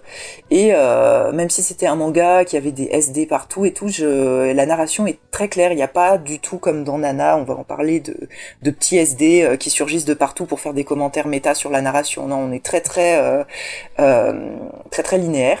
Et donc ça avait été mon premier pas dans le manga. Et je suis très très attachée à cette série parce que bah, c'est deux meufs qui sont alchimistes et qui vivent leur vie euh, euh, dans un petit village idyllique. Et c'est du coup euh, une adaptation, pareil, c'est, je sais pas, c'est le mec c'était un Yes Man qui faisait des adaptations peut-être, mais une adaptation de la série de jeux vidéo Atelier. Donc des, des, jeux vidéo qui paraît-il sont très très bien. Et moi je, je, joue pas aux jeux vidéo et encore moins aux jeux rétro, ça a l'air un peu compliqué d'accès. Donc ce que je trouve très très chouette et que c'était là qui m'avait euh, qui est je trouve une des caractéristiques du manga c'est d'aborder euh, des grandes histoires par la petite porte. Cette capacité qu'ils ont à faire ça à se dire bon ça va être un setup high fantasy avec des dragons mais on va parler de quoi? On va parler de meufs qui font des recettes d'alchimie dans un coin et qui du coup euh, bah développent des, des, des, des recettes pour aider euh, les guerriers à faire leur quête quoi euh, donc euh, ouais, c'est vraiment un chouette, euh, chouette petit manga en 5 tomes si vous pouvez le choper d'occasion. Et euh, et puis apparemment, enfin, ça a pas eu assez de succès pour avoir la suite traduite ou quoi, mais mais c'est toujours joli, voilà. Et puis ça, je pense que ça a été le début de mes crushs sur les jeunes, les héroïnes de manga aux cheveux courts, les petites brunes aux cheveux courts Genre, euh, j'en ai toute une collègue de meufs euh, de manga sur lesquelles j'ai croché qui, ont comme qui sont comme ça. Là, euh, Ellie dans Marie et Ellie, chef's kiss, elle est trop mignonne. Ok. Mais du coup, c'est marrant parce que sur, sur ta chaîne, j'ai l'impression que tu as un, lien particulier avec le, les œuvres jeunesse. Et bah, quand tu as parlé de plein de trucs très. et du coup, avec un accès un peu plus girly. Et du coup, jeune, tu regardes, tu, tu matais pas trop de tu t'es passé à côté de toute la, enfin tout ce qui est Ranma 1,5, tout ça euh, qui passait à la télé? Euh, alors je suis pas de la génération euh, Club Dorothée pour le coup. Et après j'ai ah. pas du tout regardé euh, la 5 euh, le seul animé que j'ai les, les animés que j'ai regardé pour vous situer un peu euh, à la télé c'était euh, 4 Sakura et Détective Conan. Okay. euh, parce que et puis avant mon, mon accès à la télé aussi je pense j'ai dû euh, était extrêmement extrêmement restreint. Des parents un peu stricts. Donc euh, ouais. j'ai et puis bah ils voyaient ça ils étaient comme non des japonaiseries non. J'ai j'ai dû capter du Pokémon aussi mais Pokémon je sais pas c'est tellement énorme que je le voyais même pas comme un manga. Pour moi c'était juste Pokémon une catégorie à lui tout seul euh, médiatiquement mm -hmm. quoi mais euh, mais ouais non à côté j'ai redécouvert tous les animés du, du club d'eau des années 80 euh, après parce qu'il y en avait énormément qui étaient dispo sur YouTube en fait. Avec la VF vrai. notamment. Et euh, bah c'était une claque quoi. La mise en scène est incroyable dans ces animés là aussi. Enfin ils savaient euh, ils savaient gérer euh, ils savaient tellement gérer leur anime pour faire des économies là où il fallait. Et j'ai l'impression que mm. ça, ça se perd parce qu'il y a, bah, il y a des gros problèmes dans l'animation japonaise, des problèmes notamment de sous-traitance euh, où euh, une minute d'animé est faite par cinq studios différents et ça se voit quoi. C'est vrai, des fois dans un épisode, on va avoir un changement, des fois euh, de, limite de design ou de, enfin, ça se voit vachement en fait les les trucs qui sont animés par d'autres studios mm. sur certains. Euh, quand tu m'en montres des fois des récents, c'est vrai que. Mm mais c'est marrant, je, je, me disais que t'étais de la même génération, génération que nous, mais non, pas du tout. Euh, je me, je me fourvoie. Ok. Et du coup, est-ce que t'avais un, lien avec la BD, euh, euh, la franco-belge ou même le comics euh j'ai, il y a toujours eu des BD chez moi et j'en lisais beaucoup en bibliothèque, mais c'était, euh, j'ai commencé avec du très franco-belge, sauf, euh, je pense que ma première ouverture vers autre chose, ça a été euh, gros gros crush sur la série Witch euh, italienne donc, mais euh, avec une narration qui était à mi-chemin entre le comics et le manga, ce qui fait que ça m'a aidé, je pense, à apprivoiser d'autres modes de lecture en fait, et qui était euh, bah, sur un principe d'hyperproduction. Euh, les studios Disney italiens là, ils sont absolument incroyables. Enfin, ils produisaient, je sais pas, 50, 40 pages par mois. Donc on est à, on est sur un rythme de manga en fait, en couleur. C'était des studios avec genre plusieurs euh, dessinateurs qui se succédaient avec des styles pas tout à fait euh, pareils. Enfin, c'est très intéressant la conception qu'ils avaient à l'époque. Et puis, bon, il y a aussi la tragédie du fait que Witch, c'est euh, un crime contre les, les deux créateurs. j'ai perdu leur nom. Les deux Italiens. Vous allez me les citer peut-être. Je sais pas. Je connais pas. J'ai jamais maté cette série. On en a dit du bien, mais j'ai, j'ai pas, j'ai pas. C'est, bah, c'est, c'est surtout le, le comics, enfin la BD qui est euh, intéressante et qui euh, qui a été ma première ouverture euh, vers autre chose. Ensuite, je pense que le comics, j'ai je l'ai apprivoisé au lycée en cherchant à lire les classiques. Ouais. Donc euh, j'ai lu Watchmen, j'ai lu euh, le Dark Knight de Miller, euh, j'ai lu les, les, gros opus comme ça, et j'ai continué petit à petit à faire ma tambouille avec, genre avec le, le comic indé aussi, Ghost World notamment, et, et aujourd'hui bah, j'ai un peu de tout chez moi, genre okay. c'est mais c'est quelque chose que j'ai j'ai mis du temps à apprivoiser et c'est pas quelque chose pour lequel on m'a éduqué en fait. Je, me, okay. je, je, me suis éduqué tout seul. Bah, bah c'est, très bien. Bon, des fois, c'est comme ça qu'on apprend le mieux aussi, ouais, par la découverte. En plus, comme ça que naît la passion. Parce que on fait une chouette découverte, on a envie d'en savoir plus sur un, un, sujet, on se dit, tiens, est-ce qu'il y a d'autres œuvres dans le même style? Paf, on trouve autre chose, ainsi de suite. Au final, on c'est, ça, ça, tout, c'est un peu comme ça. Hein. Mm. Ouais, mais c'est pas mes parents qui bah, Ça marche comme ça pour tout, hein. Un film, euh, série, euh, bouquin. C'est ça qui est beau. Du coup, pour, euh, Jones. pour Witch, c'est Elisabetta Gnon et dessiné par Alessandro Barbucci, principalement.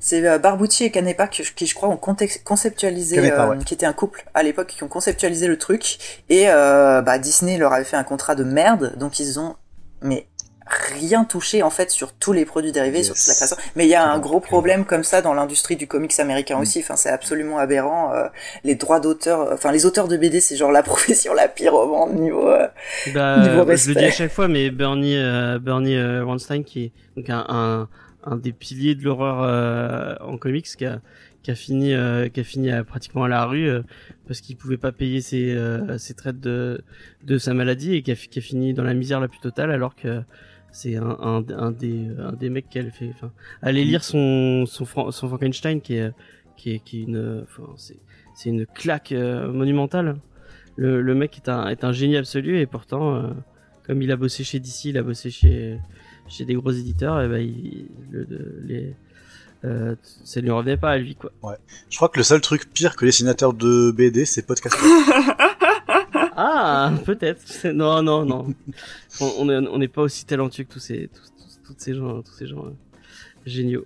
Euh, et du coup, en, en manga, est-ce que tu as un, un, auteur ou une autrice euh, euh qui, euh, qui te tient particulièrement à cœur J'ai l'impression qu'il y en a trop là. Genre, franchement, il y en a tellement que j'aime. je là enfin on, on, a parlé de Ryoko Ikeda mais dans le groupe de l'an 24 je suis j'adore ce que fait euh, Moto Hagio quoi. C'est euh, c'est vraiment remarquable et puis euh, c'est très triste qu'on ait si peu d'œuvres euh, traduites d'elle euh, notamment parce qu'elle est toujours en activité. Donc moi j'ai envie de savoir ce qu'elle devient un petit peu qu'est-ce qu'elle fait mais il y a peu de scans et il y a peu de traduction je suis en train de regarder ma bibli en mode qu'est-ce que je kiffe. Comme auteur. Je vais avouer mon mon inculture mais je je connais pas du tout ce groupe dont tu parles.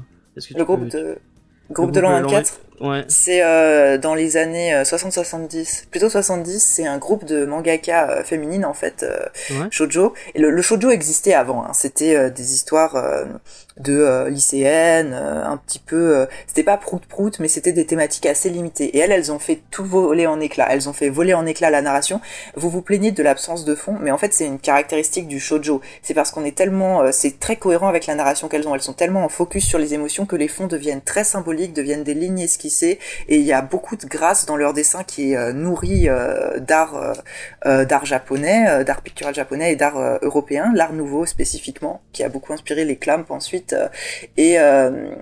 et elles, elles ont euh, aussi euh, abordé des thématiques beaucoup plus sombres, beaucoup plus complexes, avec des portraits psychologiques euh, très nuancés et, et, des séries qui sont devenues absolument cultes au Japon. Et, et là, ça s'est peu traduite dans nos contrées, mais ouais, c'est c'est des meufs super impressionnantes et pour la plupart toujours en vie d'ailleurs, qui, qui sont qui ont un statut genre de, de grande daronne du, du shoujo manga quoi. Ah bah, il faut que j'aille me renseigner parce que c'est l'air vachement intéressant. On m'avait fait. Euh, pour me faire comprendre, on m'avait dit que c'était un peu la, la nouvelle la, la nouvelle vague du, euh, du shojo en termes de cinéma en équivalence. Elles s'y intéressaient beaucoup, elles sont euh, aussi imprégnées de, du cinéma nouvelle vague pour les inspirations graphiques. Ok, eh ben, ça, pourrait, ça pourrait faire une super émission. Judas mm. retient, le, retient le thème. En 24 épisodes du coup? Ok. ouais. Euh, du coup, on va un peu parler de ton, de, de, ce que tu fais sur Internet. Euh, donc, tu, tu, es vidéaste. Euh, euh, je sais pas si t'as envie de parler de ce que tu faisais avant. Euh, euh, Allez, je te parler de ce tu as beaucoup, beaucoup de formats, comme comme nous. Tu as multiplié les les formats. je pense à j'ai oublié le nom, le truc autour du yaoi. Euh, alors c'est toujours d'actu en fait on va refaire des numéros enfin j'avais les yaoi files et on avait les JT du yaoi qui étaient en oui c'est ça ouais on avait des formats en live. On pense en faire un euh, pour la fin de l'été, probablement plus début septembre. Mais ce sera un gros récap de l'année puisque bah on n'a pas trop eu l'occasion de se rassembler euh, pour euh, pour le faire. tous les aléas de la vie et du Covid ayant été ce qu'ils étaient. Et j'ai ce format-là. J'avais débuté avec un format qui s'appelait le Vaginarium du docteur Pralinus sur la culture girly. C'est globalement un petit peu le fil euh, le fil qui connecte toutes mes vidéos en fait. C'est pas forcément la culture girly en soi mais c'est avoir une approche euh, différente et pas euh, légitimante et disons dans une légitimité très masculine de la pop culture aussi. C'est-à-dire par exemple récemment j'ai développé un petit format petit pas très petit. En fait, j'ai fait une série de quatre vidéos euh, de 20 minutes chacune sur l'attaque des titans.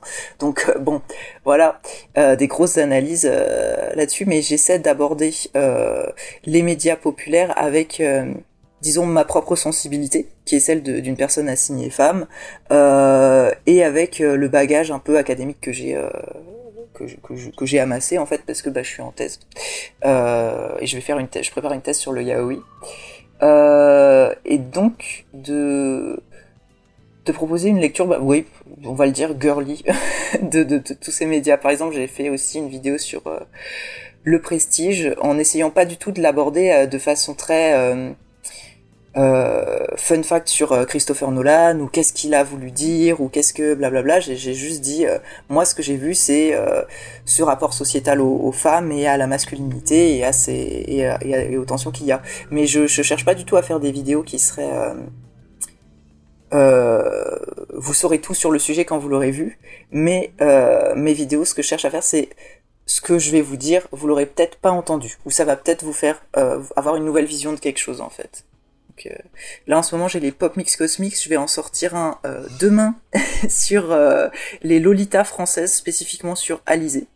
Ah, donc ça, touche tous les médias populaires en fait. Oui, super intéressant. Je sais pas si y a pensé, mais tu devrais le proposer en podcast, ça, serait trop... moi je sais que je les écoute sans forcément regarder, même s'il y a un travail sur le montage et tout. Ah, sympa. je suis désolé. C'est pas grave. James euh, qui tout ce qu'il faut. ouais, voilà, exactement, comme d'habitude. Non, mais je, euh, tu devrais les proposer en podcast. Moi, je suis sûr que ça, ça, ça tenterait euh, plein de monde. Bon, après, tu es aussi en terrain conquis du podcast, hein, on va pas te le cacher. Ouais, ouais, bah forcément. Moi, si je peux faire des nouveaux podcasters tous les jours, c'est c'est c'est une secte. Voilà, je je promouvois mon mon mon format jusqu'au bout. Euh, et il euh, y a un autre truc dont, dont, dont t'as pas parlé, mais qui est, qui est dont où tu avais parlé de Nana, c'est les Toon les, les Toon Girls qui étaient vachement cool aussi. Euh, tu, tu, tu, présentais des personnes. Je, je, me, je me permets, c'est comme ça que je t'ai découvert avec les Toon Girls justement, avec celui sur les gemmes de cristal. Et euh, je crois pas que j'ai regardé beaucoup trop d'autres choses hormis le Vaginarium et euh, Toon Girls, donc je suis désolée, je suis une piètre fan, mais j'avais vraiment adoré ces, ces émissions. Il y a pas de souci. Enfin, C'est genre, euh, c'est un, comment dire, c'est un buffet à volonté. Ma chaîne, tu prends ce que tu veux dessus. T'es pas obligé de tout taper, quoi. Sinon, Euh, une je, je suis ten- j'ai j'ai tendance à regarder. J'ai eu une période où je regardais beaucoup trop de vidéos à la suite. Vraiment beaucoup trop, vu, vu que je faisais le collège à la maison. euh, j'ai vraiment passé tout. 5 ans, 8 heures par jour au minimum. Donc, donc euh, oui, j'ai dû te découvrir pendant cette période-là. Et, euh, et je sais même pas si j'avais pas tout regardé à l'époque, mais bon, c'était il y a quelques années déjà. Bon, ah bon, je te laisse continuer. Il y a pas de souci. Non, ouais, les Toon Girls, c'était, euh, je pense, un format qui était plus nécessaire pour moi à l'époque, parce que j'avais l'impression que euh, on était vachement, euh, globalement, médiatiquement, dans une revendication du il nous des bonnes représentations, il nous faut des bonnes représentations et tout. J'étais comme, mais en fait, on en a déjà, mais on, en- on les oublie. Du coup, j'étais, mon but c'était un petit peu de creuser ou de mettre en valeur ce qui sortait en mode, euh, regardez cette héroïne-là, il y a ça d'intéressant chez elle, ou il y a ça d'intéressant. euh, à cette époque-là, ça qui a été tenté. Enfin, j'avais notamment, là, je pense à la tragédie qu'il y a eu avec euh, Extreme Ghostbusters, où à la base il y avait euh, tellement des idées incroyables euh, niveau représentation que, et au final, euh, rien n'avait abouti sur la, la team qu'ils avaient prévue. Mais bon, bref, je digresse. Mais ouais, c'était mon idée pour ce format-là. Aujourd'hui, je pense qu'il est moins nécessaire parce qu'il y a beaucoup plus de chaînes qui parlent de ces sujets-là, en fait, euh, basiquement. En tout cas, je pourrais jamais euh, te remercier assez parce que c'est toi qui m'as fait regarder Steven Universe. Oh Ah ouais et, euh, et, euh, et vraiment, euh, depuis Steven Universe, euh, c'est euh, la vie, le sang. euh, on, a, on a fait deux émissions dessus. euh, et euh, vraiment, Ouais. euh, c'est génial. Allez, allez voir sa, sa, sa vidéo sur, Ah, sur les jets de cristal. elle, est, elle est géniale. Et c'est sur. c'est- Non, c'est Teen Titan ou c'est une justice que t'as fait Je me souviens plus. Euh, alors, j'ai fait euh, les filles de d'ici en adaptation animée, donc j'avais Ah parlé ouais, de, ok, ouais. de Young Justice euh, notamment. Ouais, J'ai une petite Oh. série. Et Justice aussi, c'est c'est c'est trop bien. Voilà, Kid Flash à, à jamais Oui. dans notre cœur. euh, et euh, à côté de ça, tu, tu fais beaucoup aussi. Enfin, t'as as été vachement actif dans le dans le, monde du du euh, fanzine. Euh, parce que t'as fait plein de fanzines et maintenant tu fais du webtoon. Et euh, moi, euh, j'ai lu, euh, il y a trois chapitres euh, de et j'ai oublié le nom. Je suis je suis vraiment nul. Euh, Boys will be boys, y a pas de souci. voilà. Euh, qui est euh, dispo sur, euh, bah, sur Webtoon. Voilà, pour un Webtoon, euh, c'est facile. Euh, et euh, est-ce que tu veux nous en parler un peu? Ouais, alors Boys Will Be Boys, c'est une série que j'ai commencé à la base, bah pour le, enfin je, je là j'ai commencé à la publier pour le concours. Et mon but c'était de créer une œuvre qui pourrait vulgariser les notions euh, liées à la transidentité, mais pas de façon voyeuriste. euh, et euh, de façon très organique à travers le développement et l'exploration de deux personnages. Donc on a un vécu de la transidentité avec deux mecs trans qui sont des adolescents et et qui euh, bah, c'est une romance en fait mais qui vont commencer par avoir une espèce de rivalité euh, ce qui ce qui ce qui arrive souvent en fait dans la communauté de euh, on regarde les autres et on se dit ouais cette personne euh, euh, je la déteste parce que il, il est plus avancé dans sa transition que moi ou sa vie elle doit être plus facile que la mienne et tout. Enfin c'est quelque chose dont on parle peu au final mais qui arrive beaucoup. Et, et du coup j'étais partie sur cette idée là et je voulais que ce soit accessible, enfin que ça y ait une définition à chaque épisode, mais en même temps que ce soit vraiment euh, que les gens soient motivés par l'histoire en fait et par les personnages, par le côté euh, un peu attachant, un peu tranche de vie. Euh, j'ai aussi euh, vraiment shamelessly essayé de cibler les, les, les, les- une génération un peu plus jeune que moi, donc les zoomers, euh, avec euh, des, un personnage qui fait du TikTok, même s'il a aussi une chaîne YouTube, et euh, donc ces TikToks sont un petit peu des petites mises en scène du vécu trans aussi, donc euh, qui interrompent euh, l'épisode parce que euh, on a ce cadre narratif qui est qu'il raconte ce qui se passe sur sa chaîne YouTube et qu'il va donc aussi diffuser des TikTok qui interrompent la narration. Euh, je... C'était ma première œuvre en couleur. Donc ça c'était vraiment... j'ai eu l'impression de me jeter un peu dans le vide quand je l'ai commencé. Et puis j'ai l'impression qu'il y a quelque chose qui s'est débloqué dans mon œil. J'avais fait que du noir et blanc jusque-là. Et là, genre je voyais quand je mettais des couleurs qu'il y avait quelque chose qui allait pas ou qui allait bien quand je les mettais. Et on m'a dit tes couleurs sont super harmonieuses. Enfin, j'ai beaucoup de retours là-dessus et donc je me dis bah je pense qu'il y a vraiment un truc qui s'est passé euh, à force de regarder des BD ou quoi que, que- qui, a genre débloqué dans ma tête. là-dessus. Et, euh, et puis bah j'ai dû développer euh, la narration webtoon, m'adapter au, au scrolling et m'adapter aussi euh, au fait qu'il faut dessiner les épisodes rapidement, donc à une simplification des designs euh, qui euh, qui au final je trouve m'a apporté pas mal. Enfin mon trait je le trouve assez intéressant comme euh, il est dans cette BD, euh, dans ce webtoon euh, en ce moment, donc j'en suis plutôt content. Ça me ferait très plaisir si cette petite présentation vous incitait à, à aller le voir. Peut-être je vais plutôt vous lire le résumé qui est sans doute plus attrayant que ce que j'en dis. je cherche, attention, googling. Je, pour l'instant, en tout cas, je t'assure que la façon dont on t'en parle avec ce, enfin, ça donne vraiment très envie. En Mais tout cas. tellement.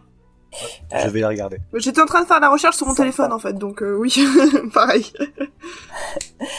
Alors je vous mets juste le, petit résumé que j'ai. Alors sur Webtoon, faut vraiment être accrocheur, donc chaque épisode, je le conçois avec un espèce de mini cliffhanger à la fin, en mode il faut que les gens ils aient envie de voir la suite. Donc euh, un coming out qui se passe bien, c'est presque trop beau pour être vrai.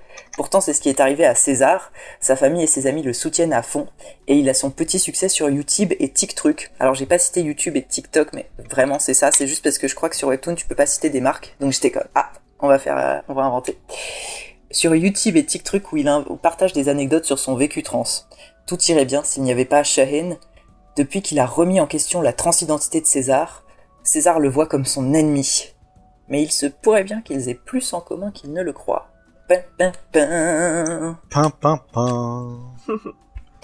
C'est ça, ça manque quand tu lis un truc. Des fois, il faudrait une musique d'accompagnement pour. euh, C'est genre appuyer euh, sur le bouton. Mais ça apporte Mais moi j'ai hein. les, bouffé les, les, les trois épisodes euh, d'une traite. Euh, je trouve que tu t'adaptes vachement bien au, format webtoon, euh, qui est bah, qui est super addictif. Et c'est vachement pédagogique pour moi qui ben moi c'est pas c'est pas une thématique qui me euh, non, mais je, je suis pas je suis pas concerné et euh, et malheureusement je je je je connais pas assez le enfin, même euh, il y a plein de, de vocabulaire que j'avais pas du tout et qui grâce à toi euh, euh, bah maintenant je les je sais de, de comment En sais- gros, ça, ça, t'a- ça a été éducatif pour te permettre peut-être de, de faire face, si tu te trouves dans, dans cette situation, comment Ouais, gérer peut-être la discussion. C'est ça qui Et c'était super intéressant. Et euh, vraiment, euh, j'ai, enfin, j'ai, j'ai, j'ai hâte de lire la suite. Euh, ça se lit super bien. Tu, t'es, très, t'es, tu, enfin, ton trait est, est super, euh, est, est super, euh, super joli. Ça, enfin, vraiment, euh, moi, je, je recommande à 100 000 euh, Et je l'avais fait dans le, dans le Discord. Je sais pas si vous avez, euh, si vous avez euh, eu, euh, eu l'occasion de jeter un coup d'œil. Mais euh, et d'ailleurs je vais euh... ah merde ah, j'ai plus le lien. Mais si vous euh, Judas si t'as un lien euh, euh, à côté Je tu peux le retrouver, dans ouais. le chat Je vais faire ça. et on le bien sûr on le mettra dans la description. euh, N'hésitez pas à, à, à aller lire ça. Vraiment euh, moi je conseille. C'était euh, c'est super intéressant. Merci beaucoup, ça me fait grave plaisir. Et bah c'est totalement sincère. Euh... Bah voilà. Est-ce que vous avez des questions Hmm. euh, autour de la table? Peut-être dans le chat, si vous avez des Dans questions, ouais, n'hésitez pas. pas. hein. Ah bah voilà, Tétard qui l'a, qui, Tétard lui aussi, euh, qui, qui fait partie de Tolkingu, le meilleur endroit où on parle de manga sur sur Twitch. Euh, C'est bien. votre Tu, retour, tu fais de la pub pour tes propres émissions aussi. Non, c'est pas les miennes. là. Pour le coup, euh, c'est, euh, c'est. Allez écouter, allez écouter leur émission. Allez mieux. écouter Tolkingu, c'est trop bien. Et euh, et Tétard, euh, Tétard l'a lu aussi. il- Et il dit que c'est sympathique. Ouais. Donc, Et euh, qu'il attend la suite. Merci. Alors, si vous avez d'autres questions, allez-y, hein, c'est Julien ouvert. je sais pas si vous avez des. des- Euh, non, j'ai plein de choses à voir maintenant. Mais non, j'ai pas de questions. Ok. Non, moi, je, je vais aller regarder, c'est sûr. Après, je ne suis pas un consommateur de webtoon. Euh, juste, c'est pas, c'est pas du tout dans mes dans mes habitudes de, de lecture. Mais c'est, mais On il y a l'enverra à aucun- Exactement. Ça, je pense pas. Ça peut, ça, ça, ça, ça peut beaucoup lui plaire. C'est sûr. Mais- Ouais.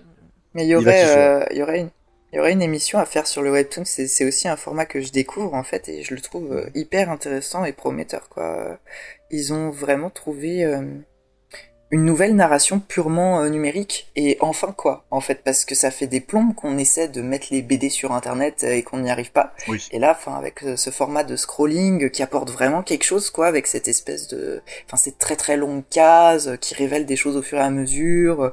il y a toute une nouvelle rythmique dans les dialogues aussi, avec les bulles qui sont plus dans les cases, qui, qui sont un peu éclatées. Enfin, c'est, euh, je trouve, je trouve ça hyper intéressant et très très euh, stimulant en fait. Là, on a l'impression d'être des petits pionniers euh, qui allons euh, sur un terrain pas vierge, parce qu'évidemment la Corée a déjà une énorme production et il y a une production américaine aussi et tout ça, enfin ou du moins internationale.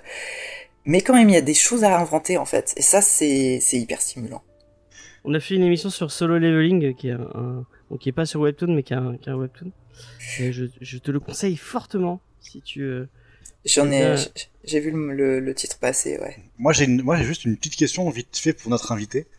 Euh, parce que du coup, donc, quand tu parlais de du passage à la couleur, du coup, tu disais que c'était peut-être parce que tu avais lu, euh, enfin que c'était peut-être du coup euh, la la digestion de euh, de plein de BD.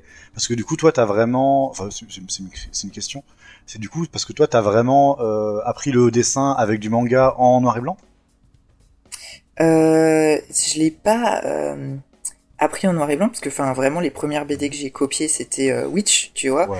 Mais euh, ce que j'ai produit le plus, c'était en noir et blanc, mais tout bêtement aussi puisque j'ai fait des fanzines et à l'impression, bah, le noir et blanc, ça coûte beaucoup moins cher.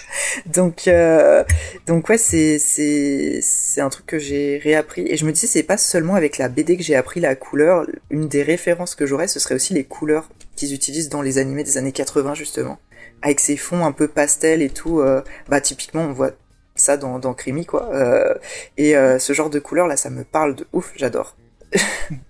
Mais Palette, je suis sûr tu les trouves dans Sailor Moon. dont tu voudrais faire la pub un peu euh, pour nos auditeurs.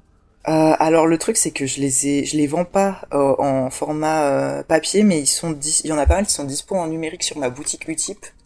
Euh, Donc vous tapez Google euh, Dr Pralinus Utip, vous allez en trouver. Euh, Il y a les PDF qui sont du coup pas trop trop chers. Je les fais à je crois 5 euros maximum, et en général t'as quand même bah, plus d'une centaine de pages, donc voilà. Mais euh, en papier, euh, j'essaie plutôt de faire des conventions parce que là je sors d'un Ulule où il a fallu que je fasse beaucoup de d'envois, donc euh, j'en sors. Peut-être j'ou- j'ouvrirai une boutique pour vendre des stocks, mais voilà. Mais on a sorti un fanzine dont on est très très fier là avec un collectif de bah, d'auteuristes, euh, de dessinatrices et même de cosplayeuses parce qu'on a fait du cosplay euh, sur euh, qui est un hommage au club Dorothée, mais on l'a fait en version euh, lesbienne, donc ça s'appelle le club Goudourothée et où il y a des parodies de pas mal d'animés. Moi j'ai fait une BD qui parodie Senseiya où tous les mecs sont en fait des meufs. Et où évidemment ça se pécho. Bien sûr. et voilà, ça, ça, ça, ça, se bat dans la sueur et dans la poussière, mais ça se pécho aussi. Euh, on a, on a, on a vraiment pas mal de participations très cool. Il y a une BD sur euh, City Hunter avec, euh, c'est euh, Hélène et Laura qui se péchotent. Euh, on, on a vraiment plein de participations très cool et je suis très très fier de mon roman photo Salut les musclettes dedans. Voilà. C'est trop bien. L'œuvre de ma vie et, et genre euh, je pense que je, je le mettrai en vente Euh, enfin parce que j'ai des stocks qui me restent mais pas pour pour le moment si vous n'avez pas participé au Ulule je suis désolé mais c'est pas accessible et voilà Dans le chat, il y a l'éclette qui nous euh, demande si on peut réexpliquer qu'est-ce que c'est que les webtoons pour les, né- pour les néophytes. Bah, vas-y. hein. Alors, le webtoon. Alors, c'est un euh, format de BD digital qui s'est vraiment développé en Corée, euh, qui euh, qui fonctionne. c'est sur c'est feuilletonnant en fait. Ça va être toujours des séries à suivre qui sont souvent très très longues, euh, avec des épisodes qui sortent euh, chaque semaine généralement, avec un rythme très très très intense. C'est en couleur majoritairement, enfin écrasante majorité de production en couleur. Euh, et c'est euh, la, la, la particularité, c'est que ça ne se lit pas par page, ça se lit en scrollant, donc avec euh, case par case. Généralement, t'as pas plus de deux cases qui vont apparaître sur ton écran, et puis tu scrolles et tu tombes sur les, les cases suivantes. C'est un autre mode de lecture. Et il y a tous les genres. T'as des euh, des romances, euh, t'as des histoires de fantasy, t'as des, des histoires avec plein de combats, t'as des trucs euh, humoristiques, euh, des choses plus intimistes. Enfin, tout. Tu trouves tout pour tous les âges, mais c'est globalement, je pense que c'est quand même. Enfin, j'ai l'impression qu'il y a un public plus féminin, en tout cas sur le webtoon français, enfin en France, mais il y a un peu de tout, quoi. Ok. Et euh, bah, si, si vous cherchez des titres, euh, euh, Lo, euh, qui fait partie de l'équipe des Manga Discovery, on, a- on était très très très très fan. Euh, et il en a parlé euh, dans. euh, voilà, à chaque fois qu'il fait une mini review, c'était un, c'était webtoon pratiquement. ça. Ciblez les, Euh, euh, les émissions avec l'eau et puis il vous en recommande un à chaque fois. Parfait pour Ouais. découvrir. Et moi, je vous recommande encore une fois euh, Solo Leveling qui est pas dispo en, en VF euh, comme ça, mais en papier. Mais euh, si vous lisez Solo Leveling, c'est la vie. Si, euh, bah, après, il faut aimer les, les shonen euh, avec de la baston. Euh, un peu, un peu décérébré. Voilà. Bah, merci beaucoup, Pralinus. C'était un plaisir. Tous les liens pour, pour retrouver ton travail seront dans la description pour les gens qui voudraient découvrir. Euh, et on va passer à la thématique du jour si vous le voulez bien. Et si vous le voulez pas, bon, on y passe quand même. Euh, voilà, puisque c'est c'est une question rhétorique. Euh, j'allais dire, comme d'habitude, j'ai eu la flemme de croper. euh, Enfin non, j'ai commencé à, à croper du euh, le, premier le premier tome de Nana, Euh, mais euh, c'était euh, le, enfin le scan que j'ai trouvé était tellement dégueulasse que ça rendait trop bien, trop mal, excusez-moi. Du coup, bah, j'ai mis j'ai mis les openings. vous allez voir défiler le- l'opening de Nana. Si vous n'êtes pas content, eh ben c'est pareil. voilà. Et c'est Judas euh, qui devait. euh, ah, on avait quelqu'un qui faisait les auteurs. Je, je- je suis désolé. Oui, c'est moi. Vas-y, Eva. Euh, ah. Avant que, que avant que ton, ton, ton ordi. Voilà, euh, c'est ça. J'ai même pris en photo le texte parce que vu que il- c'était à la base euh, Open Office, il commençait à planter, je l'ai vite pris en photo en disant bon au cas où je l'ai sur Autozone, Allez, une bon. dernière review avant la fin du c'est ça. Euh, donc euh, Hai Yazawa, si j'arrive à bien prononcer ce- son nom, donc qui est né le 7 mars 1967 à Osaka. Ce qui n'est d'ailleurs pas son vrai nom, vu qu'elle l'a pris en hommage euh, à celui de, celui de Yazawa, qui était un musicien dont elle était très fan. Donc elle a toujours été passionnée par le dessin, et elle gagne à seulement 13 ans le concours prestigieux d'une grande maison d'édition, dont je n'ai pas trouvé le nom. J'ai trouvé la source cinq fois, mais personne ne connaît le nom de cette maison d'édition. Donc elle a gagné un concours, voilà. Euh, elle est passionnée par la mode et elle est rentrée dans une école, euh, ben, dans une école de mode. Euh, et euh, elle voulait, elle voulait à la base aussi travailler dans la musique, deux choses qui se ressemblent d'ailleurs beaucoup dans, dans Nana. Mais malheureusement, elle se doit d'abandonner cette passion parce qu'elle ne peut plus payer l'école et euh, décide de se consacrer donc à ses mangas vu qu'elle commence à peine à se faire publier. Euh, elle a créé plus de 10 séries pour le magazine euh, Ribbon, mais Nana fut publiée dans un autre magazine qui s'appelle Cookie. En 2003, elle remporte le prestigieux, prestigieux prix Shogakukan bah, pour Nana justement.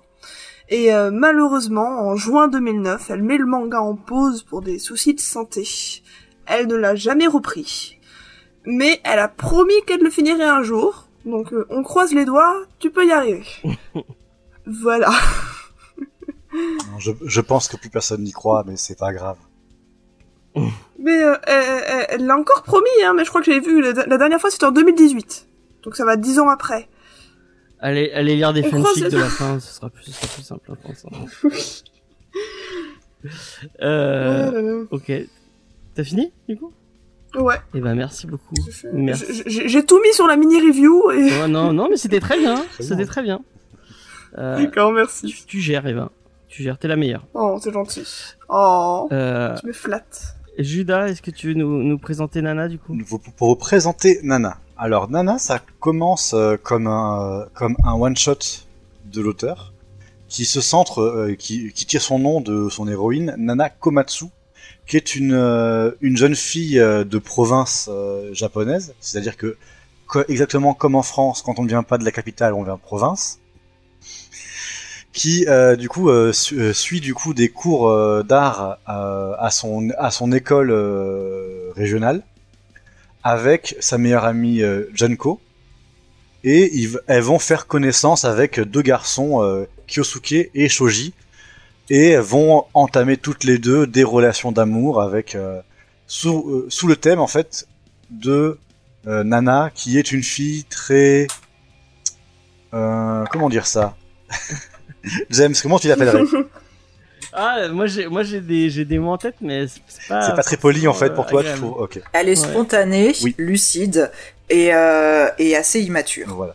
Mais c'est Ouais, ouais. quand même un. Ah, magnifique. mais c'est quand même un Parfait. personnage qui reste positif. Hein. Elle, est- elle, elle très Oui. positive. Hein. elle voilà.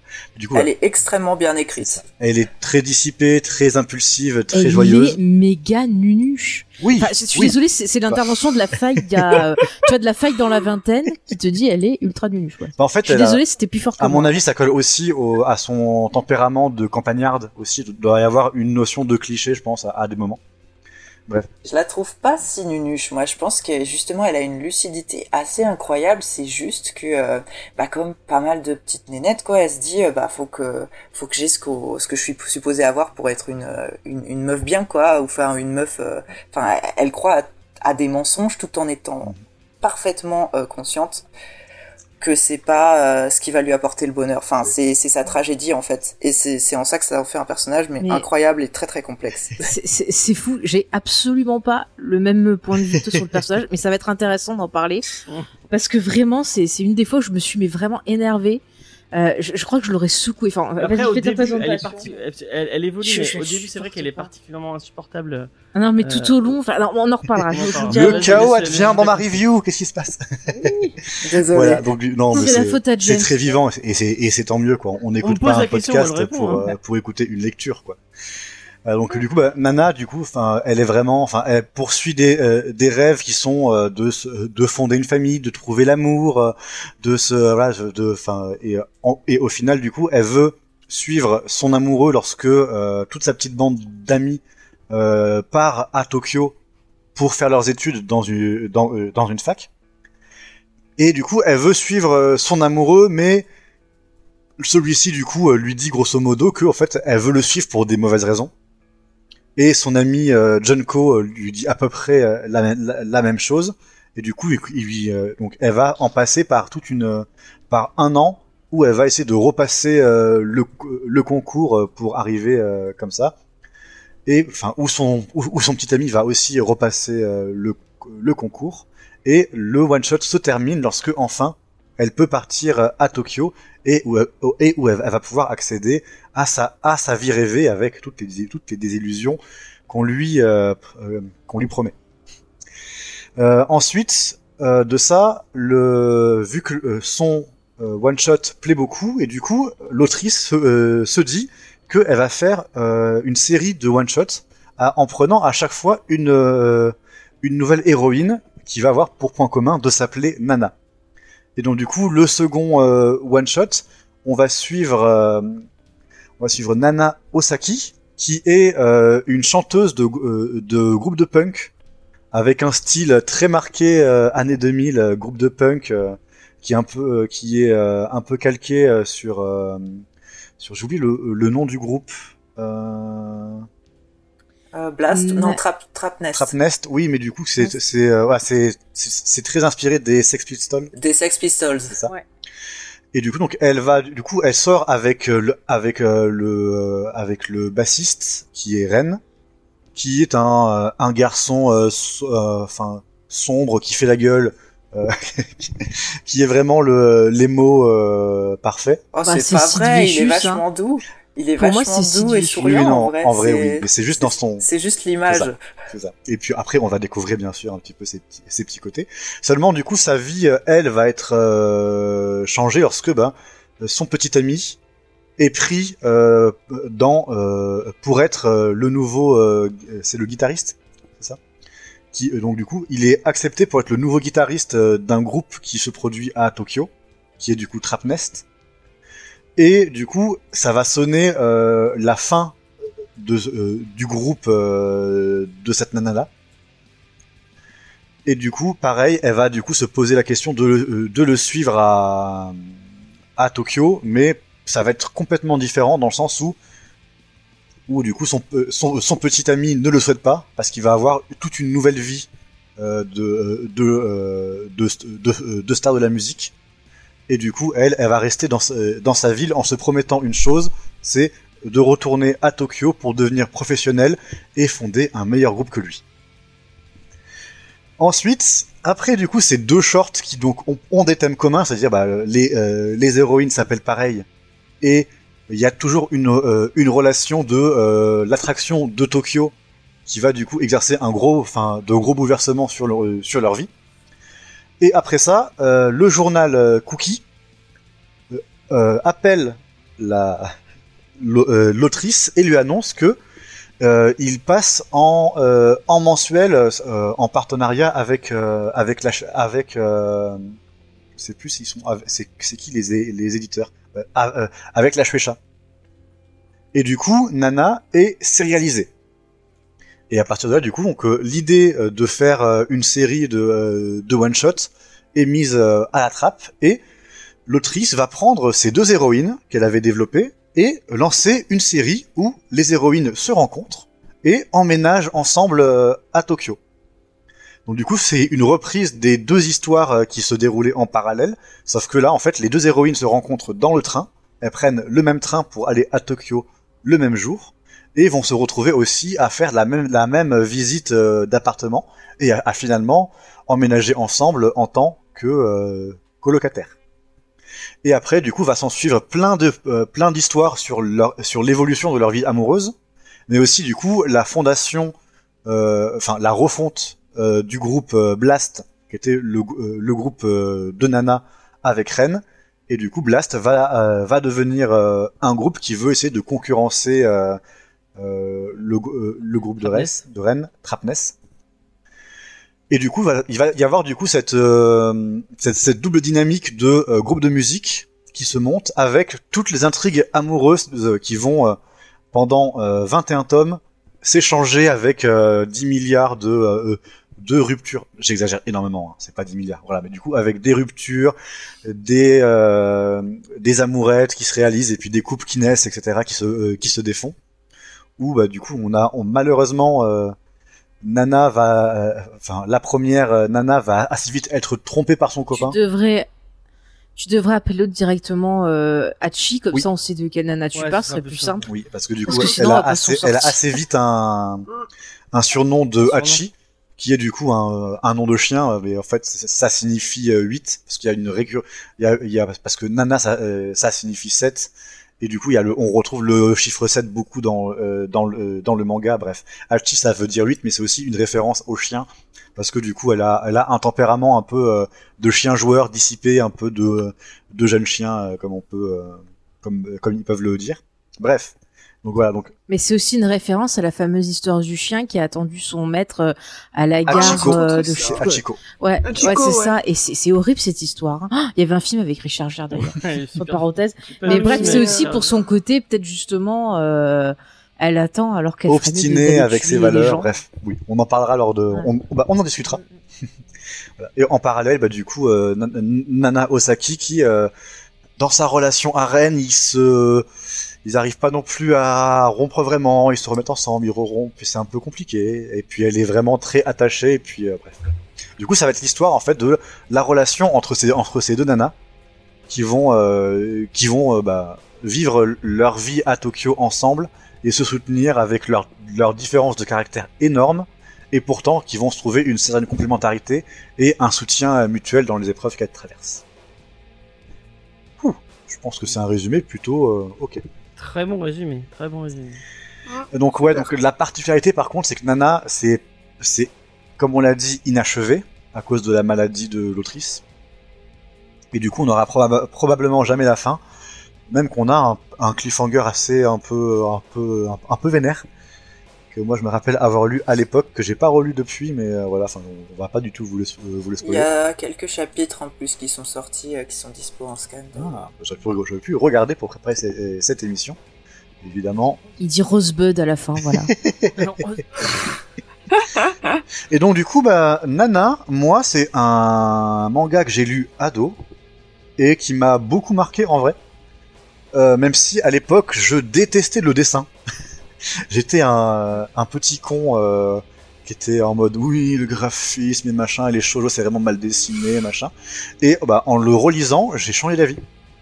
Vraiment, je trouve. euh, vraiment, enfin, c'est c'est assez comment dire c'est un truc vraiment très shoujo, donc euh, assez genré dans sa réception. Par contre, vraiment, je lui trouve euh, enfin beaucoup de qualité à ce dessin avec des personnages pareils au style très typique shou- euh, élancé avec des jambes de 2-3 mètres de long, etc.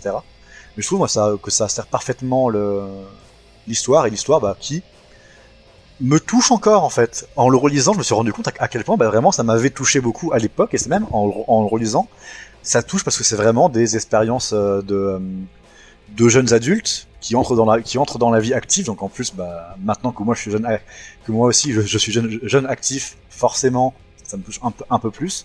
Et dans la dans l'emphase mise sur les sentiments et le la difficulté à faire la part des choses euh, quand on est jeune et même quand on est moins jeune. C'est tout un tourbillon euh, d'émotions qui fait que la lecture est super addictive. On s'y plonge vraiment facilement, ça va vite. Ça prend pas 10 000 longueurs euh, comme d'autres shoujo que j'ai pu lire parce que les histoires avancent assez vite et c'est vraiment un petit cocon de trucs pas forcément c'est pas forcément le bon exemple.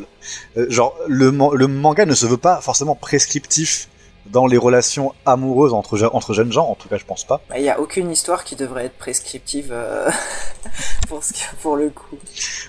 Mais en, et en fait, bah, du coup, ça juste ça montre en fait la complexité de certains sentiments et puis bah, le, bah, certaines épreuves de, euh, de, euh, de la vie et puis bah, les tomes au fur et à mesure sont de plus en plus euh, presque tragiques à des moments et ça c'est en tout cas une expérience de lecture qui m'a beaucoup marqué et en le relisant pour cette émission, je me suis rappelé pourquoi. Ok, ok. Moi, je tiens à dire, euh, Judas, que bah, si tu réécoutes l'émission sur Rusty Brown, Mhm. tu es toujours un petit con en mode oh le graphisme, le graphisme. je tiens à remettre euh, à la pendule l'horloge. euh, Ouais ouais bah écoute, toi tu te paluches sur euh, sur Black Hole, hein, chacun ses ses hobbies. Ah ouais. Et sur Daniel, euh, sur Daniel Warren Johnson, euh, qui le rappelle, que je le rappelle, est un dieu vivant marchant parmi les hommes. euh, voilà. Élisée Murder Falcon. Euh... Faye, au lieu de me... Est-ce que tu veux donner ton avis euh... et Oui. Essaye d'être un, un, un... Ah non, mais je, je vais être... euh, Non, mais alors déjà, si tu veux que je dise calmement les choses de façon calme et posée, arrête de gigoter parce que ça me dérange. D'accord. Alors, Elle a dit les termes. alors, Nana, Je regrette Euh, déjà d'avoir invité. moi, comme je le dis, j'ai découvert ça, j'étais déjà dans, dans la vingtaine. Et il y a James qui va se prendre un stylo. Arrête de gigoter, mais tu peux pas rester Euh, calme. Tu, tu boulègues, John tu va se faire assassiner en direct. Laisse-moi me concentrer. Alors, Fais gaffe à ce que ce soit pas le stylo favori quand même, Faye, hein, ce serait dommage. C'est mon favori en plus. Bon. Euh, donc ouais, moi j'ai découvert dans, dans la, la vingtaine, donc j'étais déjà un peu plus avancée. euh, voilà, écoutez, euh, comme disait le doc, c'est pas sale, hein, je, je suis une femme. Enfin, j'ai eu la... Qu'est-ce que je vous dise Moi, j'ai- j'étais déjà plus adulte. Hein, voilà, j'étais déjà vieille. Voilà, je, je vous situe un peu déjà vieille dans ma tête. Alors, moi, le problème avec Nana, c'est que déjà ce, ce type d'histoire, en général, ça m'agace. Enfin, c'est vraiment pas le type d'histoire que j'aime. Donc je suis pas euh, le public, on va dire euh, type visé, donc je, je préfère le dire dans le contexte. Euh, alors après, par contre, dans Nana, euh, pour moi, ces deux femmes différentes représentent euh, un fantasme, c'est-à-dire qu'on a l'ingénue d'un côté, la rebelle de l'autre. Ces deux fantasmes féminins qui sont livrés peut-être à vous, messieurs. Regardez comment fonctionnent ces, ces fantasmes. Qu'y a-t-il derrière ces clichés qu'on nous montre. Il y a aussi un côté, bah vous les filles, qui vous dites est-ce que je dois être euh, la petite parfaite, euh, voilà, qui qui fait pas d'erreur, ou est-ce que je dois être la rebelle qui est qui est libre, qui fait ce que je veux? Donc ça, le principe de base, en effet, ça peut être intéressant. Euh, J'ai un peu plus accroché sur la partie euh, Nana la roqueuse parce qu'effectivement il y avait toute cette euh, référence justement à Sid Vicious et Nancy euh, que, que que je trouvais qu'il y a une histoire qui est très intéressante. D'ailleurs, je vous recommande euh, le, le film avec euh, Gary Oldman qui est, qui est très très bien sur ce, ce sujet-là. Euh, J'aimais bien justement tout le côté tragique, la façon pareil, on a le show business, euh, euh, le, le, le, le rapport avec le fait d'être célèbre, euh, enfin tout ce côté tragique, je le trouve très intéressant. Euh, justement, cette nana là, elle, elle a tendance justement euh, à beaucoup plus évoluer, je trouve que, que l'autre. Elle a vraiment un parcours psychologique que j'ai trouvé plus plus intéressant. Donc ça, pour, pour moi, c'est bah, elle subit déjà, euh, elle se respecte un peu plus. Bon, même si quand même. Enfin, je vais y venir. Mais voilà, j'ai bien aimé cette partie-là. Je trouve que euh, les dialogues, ce qui se passe euh, au niveau de ce personnage-là et de Seren, c'est ça, son copain, euh, c'est intéressant. Mon problème avec cette série, c'est du côté de donc je vais l'appeler Hachi. Euh, moi, ce qui me dérange, c'est que c'est un personnage qui, pour moi, est dans l'autodestruction, c'est-à-dire que euh, oui, elle sait qu'elle fait du caca, mais à aucun moment elle apprend de ses erreurs, elle continue à faire les mêmes conneries encore et encore et elle est dans l'autodestruction. Il y a un problème, je pense qu'elle a un problème. Je sais pas si euh, l'autrice allait l'aborder un peu plus en profondeur euh, avec ce fameux 22e tome, mais il y a un truc à creuser sur le côté psychologique, c'est si elle agit comme ça, c'est qu'il y a vraiment un truc derrière, il y a vraiment un, un, drame et il y a plein de fois à l'époque et même maintenant quand je j'ai un peu repris là pour l'émission, j'avais envie de l'attraper, de la secouer, de lui dire mais mais respecte-toi quoi. Euh, vas-y, respect pour toi-même, lève-toi, rebelle-toi, fais quelque chose, on voit bouler tous ces, ces couillons, tu sais qu'ils t'abusent et tu en redemandes encore.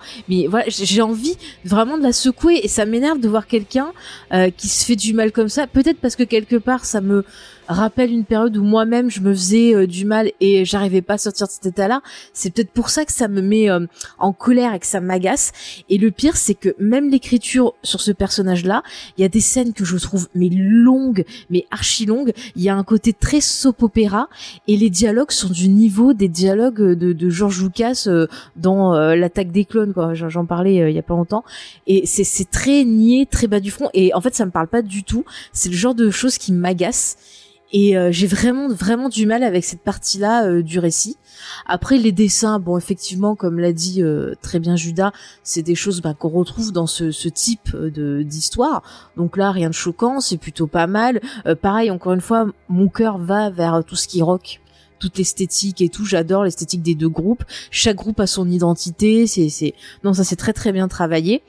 Mais voilà, je suis très hermétique à l'histoire. Ça me, ça m'irrite les poils. Ça me fait un peu penser au niveau série télé.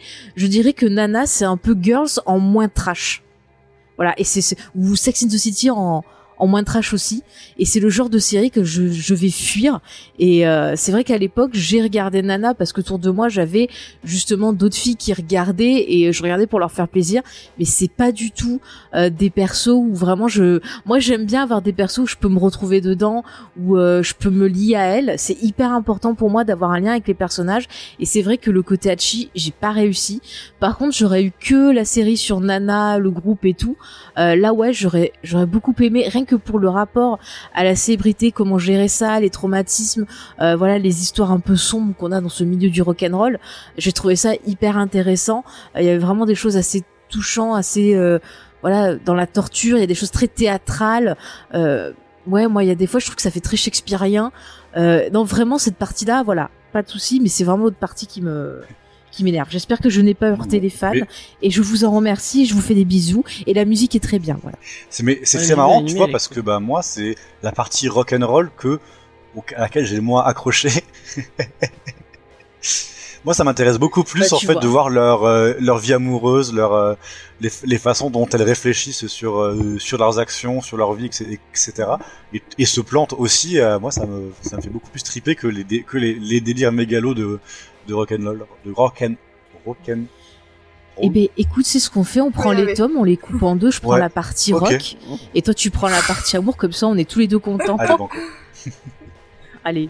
Je vais me permettre de donner la parole à Pranis et de lui demander pourquoi elle, a, il a choisi ce, ce, euh, ce manga et euh, pourquoi, pourquoi, tu, tu l'apprécies?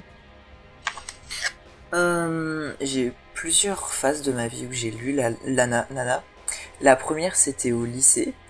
Et euh, il y avait l'animé qui passait sur Énergie 12. Et c'était la première fois de ma vie que je regardais un truc que tout le monde regardait.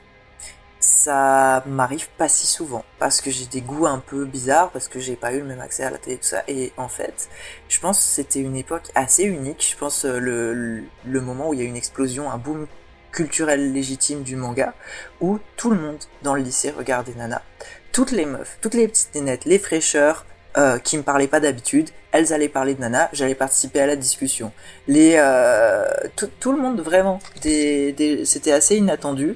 Et moi je me rappelle, je rentrais des cours, mais je me rushais de ouf pour voir mon épisode de Nana, c'était trop bien.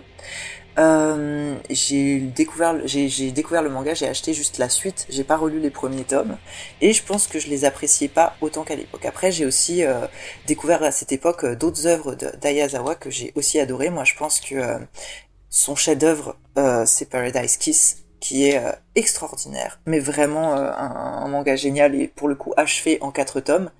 Minana, c'est autre chose. Pour moi, c'est un méta-manga. Et, euh, et, il atteint une vérité tellement euh, extraordinaire. Mais ça, je l'ai découvert quand je l'ai relu, euh, dans ma vingtaine, quand j'ai en fait, je me suis installée à Paris et j'étais comme et j'en parlais à- et je, l'ai fait découvrir à un pote parce que j'ai fait une vidéo sur l'animé à l'époque, juste un petit peu avant, où je disais euh, en fait ce manga nous met dans le même état que Hachi qui attend Nana, on attend la suite. Et je trouve que c'est limite le destin qui a frappé, le fait que ce soit une œuvre inachevée est d'autant plus frappant symboliquement que dans le manga, euh, en fait il y a il y a tout un il y a un flash forward sur la narration où en fait on a une Hachi du futur qui dit Nana euh, ça fait des années que je t'ai pas vu en gros je t'attends toujours. Rappelle-toi il s'est passé ça rappelle-toi il s'est passé ça je t'attends et euh, cette attente là on la vit en tant que fan. Donc il y a ce- cet aspect méta manga il y a aussi le fait que euh, Ayazawa dans sa narration in- inscrit toujours énormément d'éléments méta en fait. C'est un des propres du shoujo des années 90 c'est quelque chose que j'adore. Enfin qui s'est vraiment développé dans les années 90 il y avait ça avant aussi mais euh, 80-90 et elles se sont calmées là-dessus. Et moi ça me saoule parce que j'adore les petits panneaux, les petits commentaires, les dessins des autrices qui disent euh, oh là là c'est bizarre!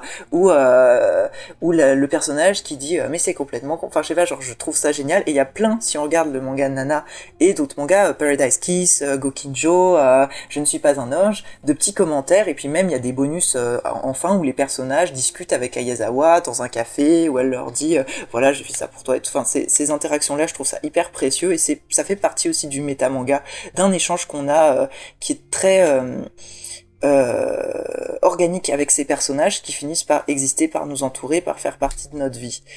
Et, et donc on en parlait avec mon pote Radek qui a une chaîne Radek Teen Drama au passage qui est inactive mais quand il repop dessus c'est très bien ce qu'il fait. Et on avait pour projet notamment de faire une vidéo sur Nana où on avait enregistré des titres parodiques et tout parce qu'on se disait c'est notre vie en fait, c'est la c'est incroyable comme c'est pertinent comme ça résonne quand t'es euh, quand tu t'installes à Paris tout seul dans ta vingtaine quoi. Comme euh, t'as ce genre de, spleen ce genre de d'émotion le fait que l'amitié et euh, les relations amoureuses c'est le centre de ta vie c'est euh, et, et l'incertitude le fait vraiment que tu vis au jour le jour, que tu sais pas trop où tu vas. Après, c'est une version idyllique, Nana. Genre, quand elle arrive, elle est comme moi, j'ai trouvé un appart rétro avec un super budget, il y a une baignoire à pâtes, j'ai des petits meubles trop mignons. Ma coloc, elle est tellement cool, c'est comme un mec, elle sait faire des meubles. Enfin, je sais pas, c'est une rockstar en plus. Enfin, c'est genre la version fantasmée de ça. J'ai un côté, boulot le, premier vécu- jour. Ouais, ouais, c'est ça. Mais à côté, le vécu, genre, il, y a une vérité. Il y a vraiment quelque chose de très, très réel, de très, très... euh, et de très, très cru aussi. Puisque, comme je le disais, le personnage d'Achi, pour moi, c'est elle, la vraie réussite. Nana, c'est un... Nana Uzaki, c'est à la fois un idéal et une tragédie parce que, bah, c'est... euh, c'est un peu ce qu'on veut atteindre. C'est quelqu'un qui, qui, bah, justement, tu vas dire, qui se respecte, qui sait ce qu'elle vaut et qui va justement... On te montre que quand t'es une femme, bah, pour moi, ce manga, c'est aussi une tragédie du patriarcat on te montre que quand t'es une femme, si tu sais ce que tu vaux, tu seras dans la merde parce que euh, bah tu vas perdre des choses, tu vas perdre notamment ton lien avec euh, ton, lien amoureux avec des mecs, tu vas perdre, euh, tu risques de perdre des amitiés, tu risques de t'isoler en fait. Et c'est ce qui arrive à Nana Osaki au début, et c'est ce qui continue de lui arriver ensuite parce qu'elle se protège beaucoup, parce que bah elle en a chié quoi. Et si tu ne sais pas ce que tu vaux, ou si tu le sais mais qu'en même temps t'es perdu, tu n'arrives pas à t'en sortir en fait parce que tu veux la récompense, et, et tu sais pas ce qui va t'arriver si tu es dans un stade où tu rejettes euh, cette illusion du patriarcat, cette récompense euh, de mère au foyer parfaite qui va en fait te rendre folle, ce qui commence à arriver à Hachi qui s'ennuie, qui tourne en rond, qui n'en peut plus, qui subit des viols conjugaux et tout ça. Enfin, et euh, et en fait, euh, les deux côtés sont désespérants et au final, ce que ce manga euh, prouve, c'est qu'il n'y a qu'une seule salvation, c'est dans l'amitié entre femmes. Et c'est en ça que Nana en plus gagne une nouvelle euh, genre euh, dimension en VF parce que Nana pour nous une Nana c'est une nénette, c'est une petite meuf. Oui. et, euh, et donc elles ont le nom parfait en VF aussi quoi. Parce que t'as as deux nanas. Littéralement c'est l'histoire de deux nanas qui représentent toutes les deux un, un pan opposé euh, de la relation des jeunes femmes au patriarcat et aux attentes qui leur sont liées et qui vont euh, en subir le coup en fait. Et c'est ça qui est tragique. Et, euh, et ouais enfin je trouve que euh, Hachiko c'est absolument pas un modèle mais est-ce qu'il y a d'autres personnages féminins de manga qui ont une telle profondeur? Je ne pense pas la seule qui soit une telle anti-héroïne je pense c'est Bunny mais c'est dans un registre euh, dans euh, Bunny Rivière c'est euh, euh, Usagi dans Sailor Moon, mais c'est dans ou peut-être Doremi, mais c'est dans des registres plus enfantins, plus safe. Hachiko, ça va être, elle se prend tout dans la gueule, elle se prend tout dans les dents, elle continue de sourire parce que c'est ce qu'on lui a appris, et en même temps de pleurer, de faire l'enfant parce que c'est la seule chose qu'elle sait faire. Quand t'es prisonnière dans ce patriarcat-là, euh, la seule chose que tu peux faire, c'est faire la gamine. En fait, c'est ta seule manière de te défendre. Et au final, elle arrive quand même à certains trucs. Elle arrive à marchander, elle arrive à s'en sortir un petit peu, mais qu'est-ce qu'elle s'en prend plein la gueule et qu'est-ce qu'elle sait qu'elle fait de la merde. Elle le dit tout le temps. Et c'est ça, c'est en ça que c'est aussi un métamanga merveilleux puisque on a une anti-héroïne qui est consciente qu'elle fait de la merde, qui est presque consciente du regard des lecteurs sur elle. Elle le sait pertinemment qu'elle passe pour une conne. Elle le sait pertinemment. Mais qui continue en fait. Et euh, ouais, je, je, trouve que c'est euh, un niveau d'écriture incroyable qui a jamais été atteint, qui est permis aussi par la longueur, parce qu'on a ce genre de de brillance, de fulgurance dans euh, d'autres mangas euh, plus courts de Ayazawa, dans un peu dans Gokinjo qui est quand même plus léger, mais surtout dans, dans Paradise Kiss où on a aussi une héroïne qui est prisonnière de ce genre d'attente euh, et qui se débat et, qui a ce genre d'état d'esprit. Euh, T'as, t'en as même un petit peu aussi dans Je ne suis pas un ange qui a un gros spin adolescent. La seule mauvaise série d'Ayazawa c'est vraiment Marine Blue. Genre tout est bon sinon. Genre vraiment lisez tout. Si vous aimez les petites histoires un peu surnaturelles, franchement, fait si tu veux te réconcilier avec Ayazawa, lis Last Quarter. C'est sans mhm. doute plus plus ta gem parce que c'est c'est une histoire de fantôme euh, avec des personnages vraiment très très mignons. Donc euh, elle, elle, écrit tout très très bien quoi. Bah, et euh, je, je, tenterai celle-ci, mais euh, ouais non c'est vrai que là sur Nana, j'entends hein, ce que t'as dit, c'est c'est très bien expliqué et tout, mais c'est vrai que je suis, moi tu vois je comprends, enfin je comprends pas qu'on puisse et que ça soit pas expliqué que tu vois même si elle a conscience qu'elle continue à accepter ça et que elle essaie pas de sortir de cet état ou même qu'il n'y ait pas vraiment une une grosse cassure qui fait que nous, lecteurs, on va essayer justement euh, de comprendre pourquoi elle est comme ça et peut-être c'est comme ça qu'on va se lier à elle. Et euh, moi ça me manquait en fait ça je après je comprends parce que moi je, je veux dire je viens d'une famille où c'est pareil il fallait que je sois limite Desperate Housewife tu vois. Et euh, ça a toujours été hyper dur et euh, comme je parlais tout à l'heure du fait de s'auto-détruire et tout et au bout d'un moment tu te brises tu tu es vraiment mal et tout. Et enfin c'est pour ça que j'aurais voulu retrouver peut-être une connexion. Après, c'est sûr que tout le monde peut pas vivre la même chose, voilà, que, moi, mais j'aurais voulu retrouver une connexion, un sentiment, quelque chose d'un truc de connivence avec elle, parce que justement, j'aurais pu comprendre ce qu'elle vivait, mais je trouve que pour moi, l'autrice, elle a pas assez bien écrit le, le, personnage, elle aurait pu aller beaucoup plus loin avec elle. Et ça aurait été justement hyper intéressant, surtout dans une société japonaise qui est très stricte, qui a des codes voilà très précis et tout, d'avoir justement en plus de ça une autrice qui propose justement quelque chose qui va plus loin, qui euh, qui permet un peu de, bah, d'apporter un regard plus moderne et de montrer peut-être ce que la jeunesse japonaise euh, mais en fait, a envie peut-être ça ça m'aurait plus intéressé. Mais tu veux en fait tu veux qu'elle s'en sorte mais tu l'as comprise c'est pas le problème de mhm. l'écriture, c'est juste que ça te satisfait pas qu'il y ait pas de happy ending, parce que ça te satisfait pas que ce soit une tragédie, c'est ce que j'entends en fait. Non, c'est pas, enfin, c'est sûr que j'ai envie, bon voilà, mais après j'accepte que l'autrice euh, parte dans une direction où ça n'a pas l'air d'être ça peut-être, euh, mais en fait moi ce qui me dérange c'est que elle propose pas à ses lectrices un personnage qui est euh, qui est combatif. Pour moi, elle se laisse juste aller, mais elle est à sa façon. Elle l'est à sa façon. C'est juste qu'elle a pas les armes qu'on, elle a pas les mêmes armes. Elle a pas les bonnes, enfin, elle a pas les mêmes armes que nous. Elle a mhm. pas, elle, elle fait ce qu'elle peut. Elle fait vraiment ce qu'elle peut. Et euh, je voulais juste finir sur euh, deux choses. Du coup, le fait que ce, le manga se soit inachevé, c'est inachevé, c'est méta parce qu'on a une attente aussi pour Nana. Et c'est mhm. mon ami Radek qui avait dit une chose très très belle dessus, qui disait mais ça me dérange pas que Nana ne finisse pas parce que euh, c'est comme la vie en fait. C'est du slice mhm. of life. Genre la vie ça s'arrête pas sur euh, un moment euh, qui a beaucoup de sens. Ça va pas s'arrêter là-dessus. Et mhm. donc ça a d'autant plus de sens que Nana reste inachevée. Mhm. Et moi c'est bah, quelque chose que je me permets juste de te rejoindre parce que quand t'en parlais, j'avais envie de te poser la question justement ce que tu pensais et je te rejoins assez sur ça. Moi je trouve ça finalement plus intéressant de pas avoir de fin parce que c'est là que ça peut être chouette pour justement des jeunes filles ou des filles un peu plus âgées ou autres de voir un peu ce qu'on projette et pourquoi pas essayer de dire tiens pourquoi moi je projette ça qu'est-ce que ça a à voir euh, par rapport à moi et peut-être avoir quelque chose d'enrichissant.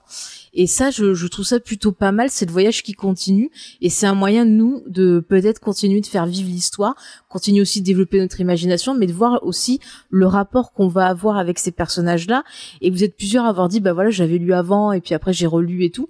Et c'est vrai de voir aussi quand on vieillit comment on va euh, réinterpréter l'histoire, comment on va la ressentir à nouveau. Et le fait de pas avoir de fin, ça permet d'avoir bah, à chaque fois une fin qui va évoluer. C'est plutôt intéressant en fait. Si je peux caser un petit euh, monologue, et ce sera mon, mon dernier. Moi, du coup, genre quand je l'avais lu ado, j'avais complètement pris tout au, premier degré.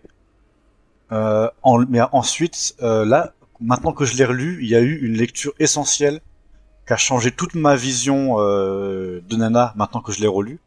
Et en fait, c'est un livre que j'ai euh, découvert en, euh, en, fac, qui est euh, Les Amantes de Elfried Jelinek, qui est du coup prix Nobel de littérature en 2004. C'est une, c'est en fait un roman, un, un, drôle de roman allemand, enfin en allemand, qui est écrite du coup par cette euh, par Elfriede Jelinek, une, euh, une femme de lettres autrichienne et ultra féministe, euh, communiste, tout, tout, ce que, tout, ce que vous voulez. Et en fait, ça, ça a présenté en fait euh, deux exemples de deux deux femmes dans un dans un dans un petit village. Et en fait, une femme qui va être le qu'elle appelle elle-même le bon exemple, qui va plutôt être typé Hachiko, c'est-à-dire bah enfin Hachi c'est-à-dire bah, du coup euh, être dans tout ce que on attend d'une femme, euh, être vraiment dans le mariage, le truc, euh, le, la recherche du grand amour et du coup se persuader qu'elle vit le grand amour avec son avec son mari qui la trompe, qui la bat, etc. Et le mauvais exemple qui va être une fille qui va avec ses armes essayer de de prendre en main sa, sa, sa, sa, sa sexualité et qui va connaître une fin tout aussi horrible que la première en fait, c'est un, c'est un roman qui fait euh, émerger et qui montre extrêmement frontalement toute la violence euh, euh sociale qu'il y a dans les, qu'il y a dans, bah, dans la vie des femmes et dans les, euh, dans, les parcours de femmes. Et du coup, c'est une lecture qui m'a bouleversé à l'époque parce que c'est ultra violent. C'est écrit en allemand donc en, euh, en allemand, il y a des majuscules à tous les débuts de à plein de débuts de, de mots. Là, il n'y a aucune majuscule, sauf à certains mots qui sont écrits tout, tout en majuscules. Ça a une violence forte euh, dans le dans le texte. Et en fait, c'est pour moi vraiment cette lecture-là qui m'a après quand, euh, quand j'ai relu euh, Nana, je me suis fait, mais c'est le même propos que dans les amantes de mm. Jelinek. Et c'est en fait juste, je sais pas vraiment. Là, je vais dire, je, je, je ne sais pas si c'est un manga qu'on peut vraiment comprendre euh, en, avec une lecture euh, euh, adolescente. Je sais pas du tout si ça si ça aide à, à la construction de jeunes femmes ou de jeunes hommes, mais je pense que c'est surtout dédié, enfin dé, dédié au, à un public féminin. Mais voilà, donc je je sais vraiment pas quel ah, les comment on peut recevoir. masculins sont pas en reste. Hmm les personnages masculins sont vraiment pas au reste, je trouve. Ils ont aussi beaucoup de complexité et de nuances. Hein. Enfin, c'est euh, genre euh, même euh, la vieille enflure là, Takumi, ah il a un parcours auquel je me suis franchement identifié quand il y a le one shot sur son passé, sur d'où lui vient son espèce d'ambition atroce, son sa relation avec les autres, la façon dont ça gangrène tout. J'étais comme oh shit, ça c'est genre le pire que je puisse devenir. Mais il y a des, il y a plein de persos très très complexes et très bien écrits et c'est servi par la durée. Mais moi, je voudrais souligner juste pour finir une dernière dimension qui est la dimension queer de Nana et qui pour moi qui me suis, euh, bah je, je, suis pan, je suis pan et je suis euh, trans et je, je vois la dimension queer de ce manga et je me demande si, euh, enfin très honnêtement, c'est sans doute extrapolé de ouf, mais euh, la maladie euh, de Ayazawa, est-ce que ce serait pas qu'elle peut pas sortir de son placard et qu'elle peut pas rendre ses héroïnes gays parce que pour moi c'est la seule salvation. Et il y a tellement de perches qui sont tendues. Quand tu le lis et que t'es queer tu ne peux pas passer à absolument côté à aucun tout moment ce qui est dit qui est euh, qui est genre euh, si elle avait été un homme ça aurait été euh, l'amant idéal Nana pour moi si enfin c'est et elles échangent un baiser en fait dans les derniers chapitres qui ont été publiés. Après donc un deuil très très frappant. Et toutes leurs tragédies viennent aussi de leur relation avec les hommes donc euh, il y a vraiment quelque chose sur le lesbianisme aussi, qui euh, est sous-jacent dans Nana, et je me demande si il n'y a pas ce blocage, ce placard qui est aussi fait qu'on n'accède pas à cette fin, qu'il faudrait que le monde change en fait pour que Nana puisse bah, se, se, terminer sur peut-être quelque chose de plus lumineux et cette relation entre deux femmes qui se retrouvent, je ne sais pas, mais c'est c'est un petit peu ce que j'espère et que en tout cas je lis là-dedans que voilà. Bah, je t'avoue que moi, euh, à l'époque et même quand j'ai relu, pour moi, je, je trouvais que une des des finalités, c'était qu'elles finissent ensemble. Tu vois, limite, je suis plus, euh, je vais plus shipper leur couple à toutes les deux en fait, parce que je trouve que quelque part, les seules choses positives qu'il y a à peu près, c'est quand elles sont ensemble. Et on a l'impression que tout le reste, c'est c'est très toxique. Et en fait, moi, j'étais euh, j'étais dans l'attente. pour moi, quand quand j'avais découvert le, le manga, je me disais c'est obligé à la fin, elles vont finir ensemble parce que c'est tellement logique euh, je voyais pas, tu vois, d'autres choses qui pouvaient se passer. C'est vrai que ça, c'est c'est un peu dommage. Ça me rend un peu triste parce que elles auraient fait, elles auraient une belle histoire d'amour, quoi, franchement. Elles ont déjà une belle histoire d'amour. C'est juste qu'elle est tragique. Oui. Alors le moment où elle est, enfin, en plus, enfin, dans le genre euh, rétribution, enfin, Nana Osaki, du coup, elle perd sa, bah, l'amour de sa vie euh, qui est Hachi euh, parce que à cause d'un mec. Et quand il y a ce coup des, des verres à fraises qui sont cassés et qui forment un cœur par terre, mais genre, tu chiales ta vie, le symbolisme, ma gueule, quelle horreur, quelle tragédie.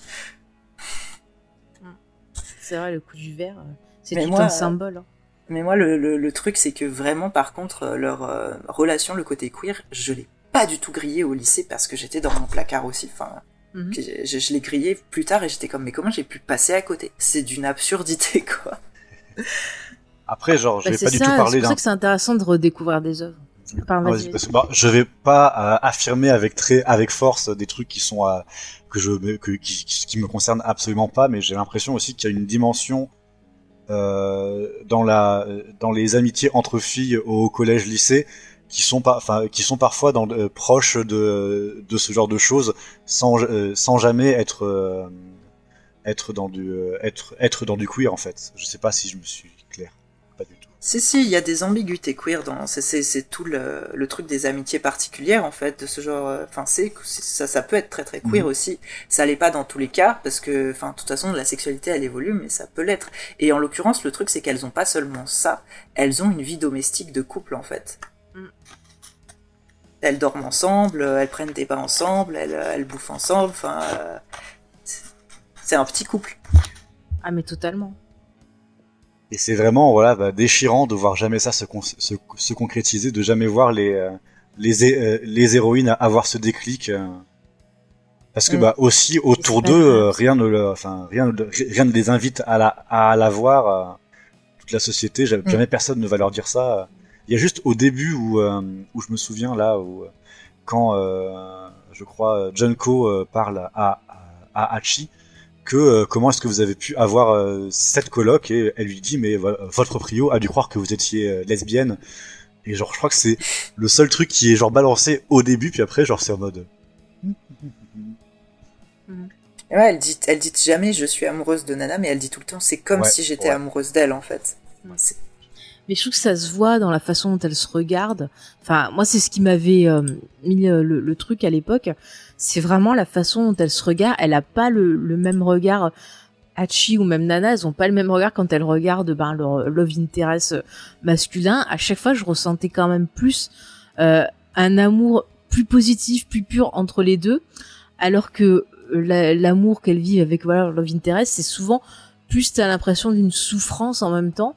Et il y avait vraiment quelque chose comme si, euh, tu vois, enfin, elle se posait, comme si elle se libérait d'un poids. Et c'est, tu vois, c'est pour ça que ça c'était plus fort et je, je suis très triste qu'il soit, enfin, qu'on n'ait pas eu ça quand même. Mais bon, c'est pas grave, ça vit dans notre cœur. Chacun l'imagine et c'est bon.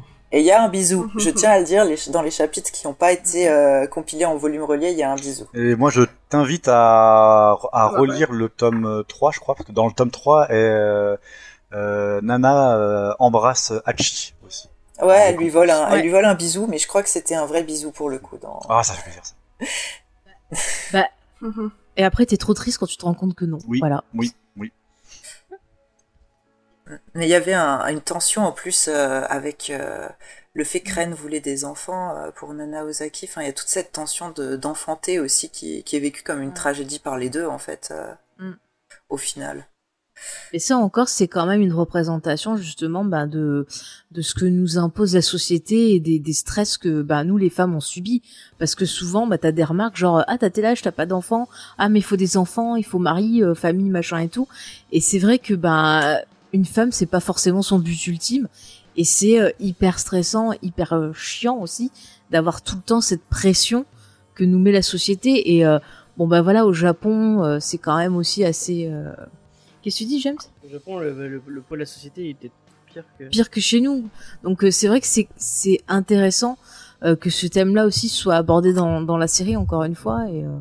non, non, ça c'était plutôt c'était plutôt intéressant. Mais pour un truc si accessible et si enfin si accessible, qui a été donné, c'est mm. un des un des mangas euh, qu'on a vu sur. tu, tu le disais tout à l'heure, c'était sur c'était pas sur Virgin 17 Non, sur, moi je le voyais sur MCM, mais je crois qu'ils l'ont passé aussi sur Virgin 17. Pour moi c'était ouais. Energy 12, mais c'est sans doute Virgin 17, ouais, les chaînes qui disparaissent. C'était sur la ouais. TNT. C'était sur la TNT. mais du coup, euh, pour, euh, pour un, un, un, manga qui est. Donc, enfin, un animé en tout cas, parce que c'était mm. plus animé, qui était. Euh, ah, mais c'était hyper à, la mode. Hein. Ça, ça, ça, ça parle de, de thématiques vachement intéressantes euh, mm. et euh, de thématiques vachement profondes. Euh, au travers de, au travers de. Par contre, je te rassure, euh, les gens qui le regardaient avec moi à l'époque n'avaient rien compris. Hein. Oui, non, ça mais... dépend, ça, ça déclenchait des débats. Hein. Moi, je me rappelle qu'on avait des discussions, bah, justement, avec des meufs ah, qui d'habitude m'adressaient pas trop la parole, euh, des, ouais. des, fraîcheurs. On était comme, ouais, euh, t'es plutôt quelle nana et tout. Bah ouais, non, franchement, moi, je m'identifie plus à Nana Osaki parce que les enfants, enfin, ça me fait pas envie. Enfin, j'ai peur que ça me bloque et tout. Enfin, on avait vraiment des discussions à se projeter dans nos vies d'adultes en mode, euh, qu'est-ce qu'on va faire? Est-ce qu'on serait plutôt team euh, femme au foyer avec un mec euh, ou plutôt mm -hmm. team, bah, je fais ma vie, mais en même temps, du coup, est-ce que j'arriverai à garder un mec? Enfin, on était tous hétéros, mais en fait pas du tout. C'est chouette que tu aies pu avoir ce type de, bah, de conversation. Moi, je sais qu'à l'époque, ça m'aurait plu de, de pouvoir justement en parler plus en profondeur, mais euh, bon, comme je autour de moi. Game of Thrones euh, qui liait tout le monde. Non, mais moi, de toute façon, euh, dès que j'ouvre ma bouche, c'est ah, tu tais-toi. Et du coup, tu euh, et, euh, et, du coup, tu penses que euh, que tes collègues de l'époque ont compris ré, rétro rétrospectivement que Nana était un était un un pamphlet pour le pour le pour le lesbianisme politique. À qui tu parles euh, euh, Au doc. Ah.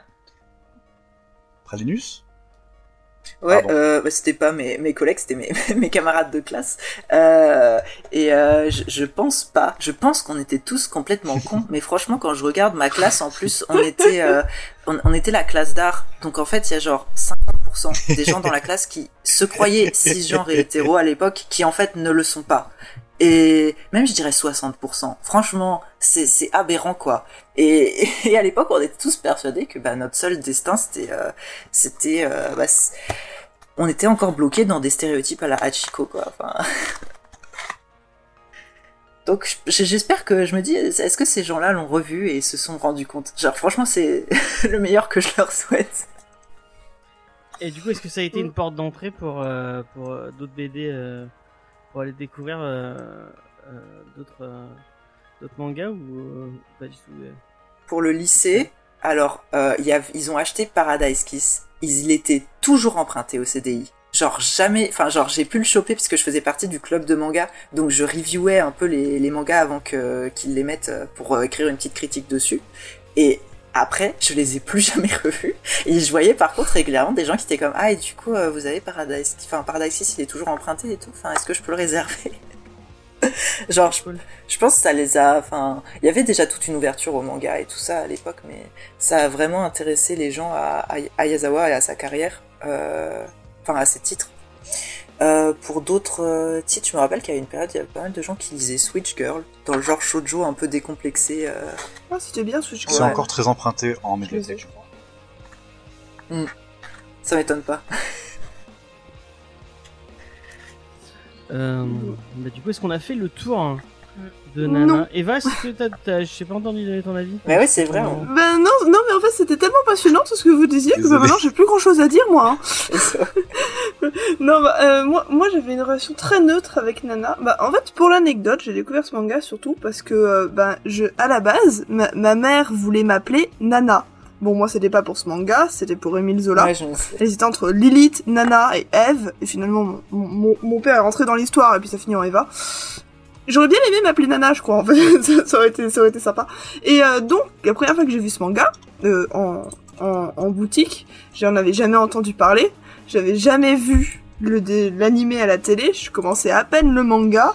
J'étais avec Fullmetal Alchemist et One Piece. Et euh, à ce moment-là, je l'avais acheté uniquement parce qu'il était pas cher et parce qu'il s'appelait Nana. Donc euh, voilà, je, ça, ça- ça a commencé assez mal, on va dire. Surtout que bah, les, tomes que j'ai euh, que, j'ai eu l'occasion de relire pour cette pour cette analyse sont dans un état absolument déplorable. Il y a des taches dessus. Je sais pas ce qu'ont fait les gens avant avec ces mangas, mais ça me donnait pas envie de les relire, honnêtement.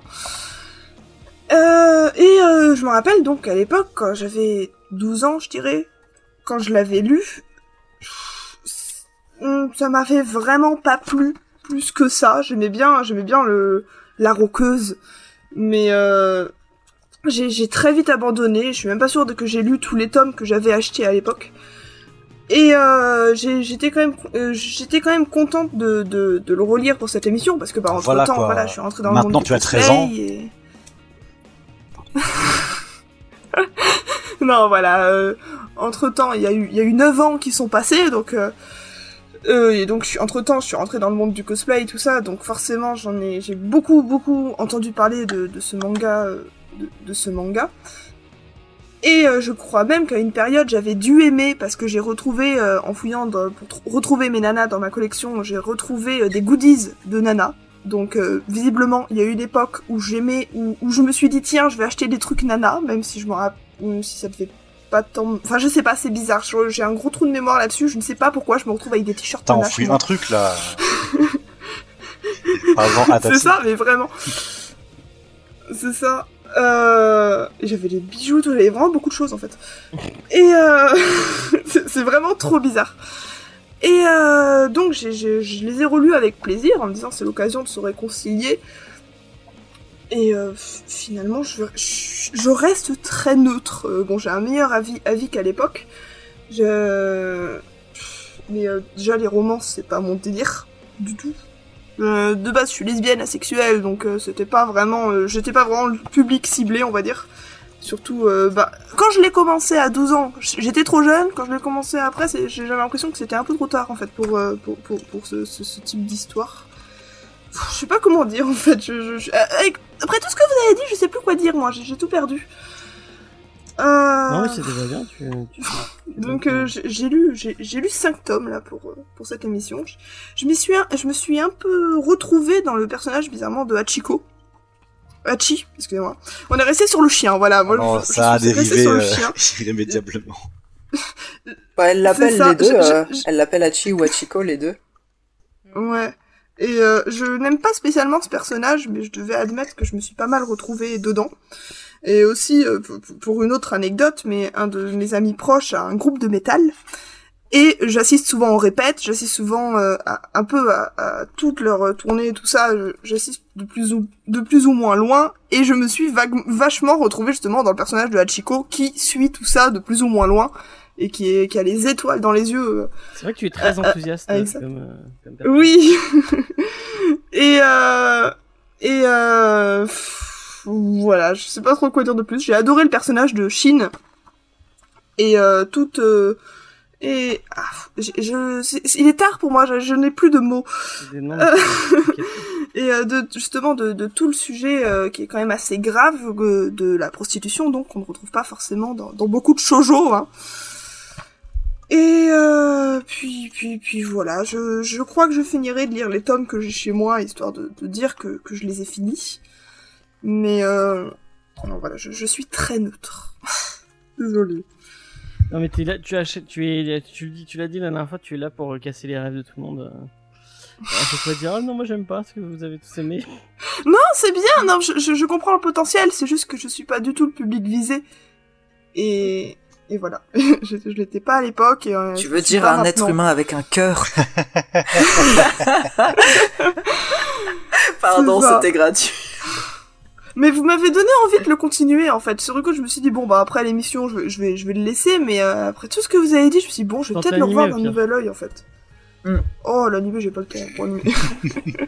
Bah, la Non, VF J'ai est j'ai pas tellement mal. de euh, choses à regarder. La VF est pas mal, donc tu peux le regarder en faisant autre chose aussi. Ouais. Ah oui, c'est vrai que dans ta vidéo, tu même- conseillais, non. la- il y avait un doubleur en particulier que tu, enfin, un comédien de doublage que tu. Ah, j'adore la voix de euh, Antoine Thomé. Elle est tellement sexy pour Yasu. Franchement, ouf. Genre, elle te fait des petits frissons. Et le mec, il est toujours un petit peu précieux, comme ça. genre. Il double aussi le conte de Monte Cristo, euh, donc, euh, dans Gankutsu, qui est mon animé. euh, euh, je sais pas si c'est le meilleur animé du monde, mais c'est mon préféré, parce que c'est The animé pour moi.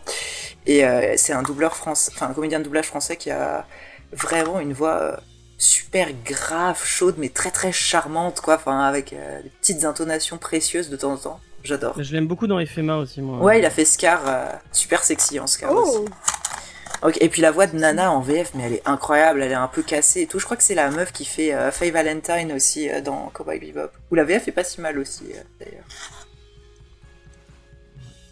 Bah, moi, je crois que je les ai- bah, du coup, sur Energy 2, si c'était sur ou Virgin 17, on ne sait pas. Nous ne saurons jamais. Moi, c'était MCM, je sais. Ou MCM. le câble, moi. Non, c'était pas MCM, ça c'est sûr. C'était soit Ouais. Virgin 17, soit Energy 12, c'était un truc avec un chiffre. Moi, j'avais, moi, j'avais le câble, donc euh, je sais qu'il est passé sur MCM. Ouais, ceux, ils Ah, sur d'accord. MCM aussi. Ouais. Mais moi, je sais que je clair. les matais sur la TNT aussi. Euh, Euh, je, je me- je me permets de répondre à, à Mouton de Poussière, euh, là en commentaire. Euh, oui, les, euh, qui, qui, qui dit euh, perso les, les, les animés ça va plus vite que la lecture, mais pour Eva c'est l'inverse. Oui, parce que un animé ça ah oui, prend à c'est peu près qu'elle 20 minutes par épisode. Très, très, très vite. Un manga en oh, quand je prends mon temps, vraiment, allez en 40 minutes c'est torché et puis euh, c'est réglé. quoi. Ok, ok, ok. Bon, je crois qu'on a fait un peu le tour. On va, oui, puis ça fait un, ça fait un moment qu'on qu'on stream, donc on va, on, on il y a peut-être le temps de vous laisser. Merci beaucoup, euh, Pralinus, de, de nous avoir euh, suggéré Nana. Euh, Ouais, de vous avoir subjugué avec, euh, de vous avoir overwhelmed, submergé sous mon flot de Nana. Mais c'était un plaisir. Non, non, mais c'était très cool, un, un vrai plaisir de discuter avec toi. Tu reviens quand tu veux pour parler, pour parler de manga. Ouais, carrément. de comics dans, dans Comics Discovery. Euh, euh, je rappelle encore une fois que, bah, que tous les liens euh, pour découvrir euh, son travail euh, seront euh, dans la description. Euh, Allez-y. Euh, euh, nous, au niveau de notre programme, euh, euh, samedi, c'est samedi, hein, on a dit. hein. Samedi, on regarde Newport Beach avec vous. On va, on va se foutre de la gueule des riches euh, Ouais. d'Orange County C'est toujours Euh, bien ça. Et, euh, et être euh, avec Ryan parce qu'on on aime les pauvres. Alors, est-ce qu'il sentira enfin moins le pauvre parce qu'ils étaient tous choqués Ah à oui, chaque c'est vrai fois. que les premiers épisodes c'était très. euh, Ah. On a fait 1, 2, 3, 4, donc là on va faire 5, 6. Ouais. Si je me trompe pas. ouais. Et sachez-le, nous adorons Julie Cooper, c'est la meilleure méchante euh, de tous les. qui, n'est pas une vraie méchante au Oh, final. bah, elle est pas très Vous sympathique comme maman. Mais non, on va la comprendre. Elle est cool en fait. Euh, donc euh, samedi, on va faire, on va regarder ça en live avec avec vous. Ou peut-être Maigret, parce que sachez-le, c'est stop ou encore. On regardera un épisode. Mais non, les euh, gens veulent voir Orange County. Mais non, mais peut-être que Mais Maigret. non, les gens aiment la lutte contre les On riches. bien Bruno Kremer. Linus, qu'est-ce que tu aimes bien Bruno Kremer? Je connais pas. Tu ne connais pas? Tu vois pas qui c'est le, le mec qui jouait Maigret dans la série Maigret euh? Ah oui, euh, bon, c'était pas. Enfin, je suis désolé, c'est pas le genre de truc que j'ai consommé que je connais. Je n'ai pas d'avis. D'accord, c'est pas grave. Euh, mardi, euh, le Comics Discovery sur Suicide Squad de James Gunn. Euh, on va revenir sur le film de James Gunn qui est sorti. Jeudi prochain, puisqu'on on, enchaîne du coup, le- on enchaîne deux mangas Discovery au lieu d'en faire un tous les 15 jours. On vous parle de Silent Voice avec Jules et Nico, deux autres invités très sympathiques, euh, qui sont tous les deux profs. Et du coup, euh, du coup pour ce, ce manga qui parle euh, d'harcèlement euh, scolaire, ça va être intéressant d'avoir euh, leur, euh, leur, leur vision de prof. J'espère qu'il y aura Judas et Eva, je sais pas. Non, Eva, elle va pas Euh. venir parce qu'elle va encore, elle va encore critiquer. J'ai vu le film, j'ai bien aimé, mais euh, j'ai préféré 5 cm par seconde. enfin, non. Moi, ça fait des années que je dois lire de manga, Non, donc ça, euh, ce sera l'o- l'occasion, l'excuse. Bah ouais, ce sera l'occasion. Le, le, le, le- le manga est vraiment très très très très très très bien. Moi. Ça a été une, une de mes claques euh, en manga. Euh, sachez que le Comedy Discovery sur Black Hole euh, va, va arriver. Je suis en train de le, je suis en train de le monter. Euh, et si vous n'avez pas lu Black Hole, lisez Black Hole. C'est, de la bonne. Euh, et euh, vous avez toujours euh, la superbe vidéo de Vincent euh, sur la tier list de la saison 5. oui. Allez, allez la regarder. Vous verrez, c'est, c'est très drôle. Vous, vous y verrez euh, Eva euh, briser nos cœurs euh, en direct. Comme d'habitude. Voilà. Euh, moi, je vous donne euh, rendez-vous euh, bah, à la prochaine. On va faire un petit raid quand même. Euh, qui c'est qui stream en ce moment? Il y a Carapin Euh, qui stream du. Céleste. Il y a Carapin. Bon, on vous envoie chez Carapin. Euh, on vous fait des bisous et on vous dit à la prochaine. Allez, bye bye. Bonne soirée. Salut.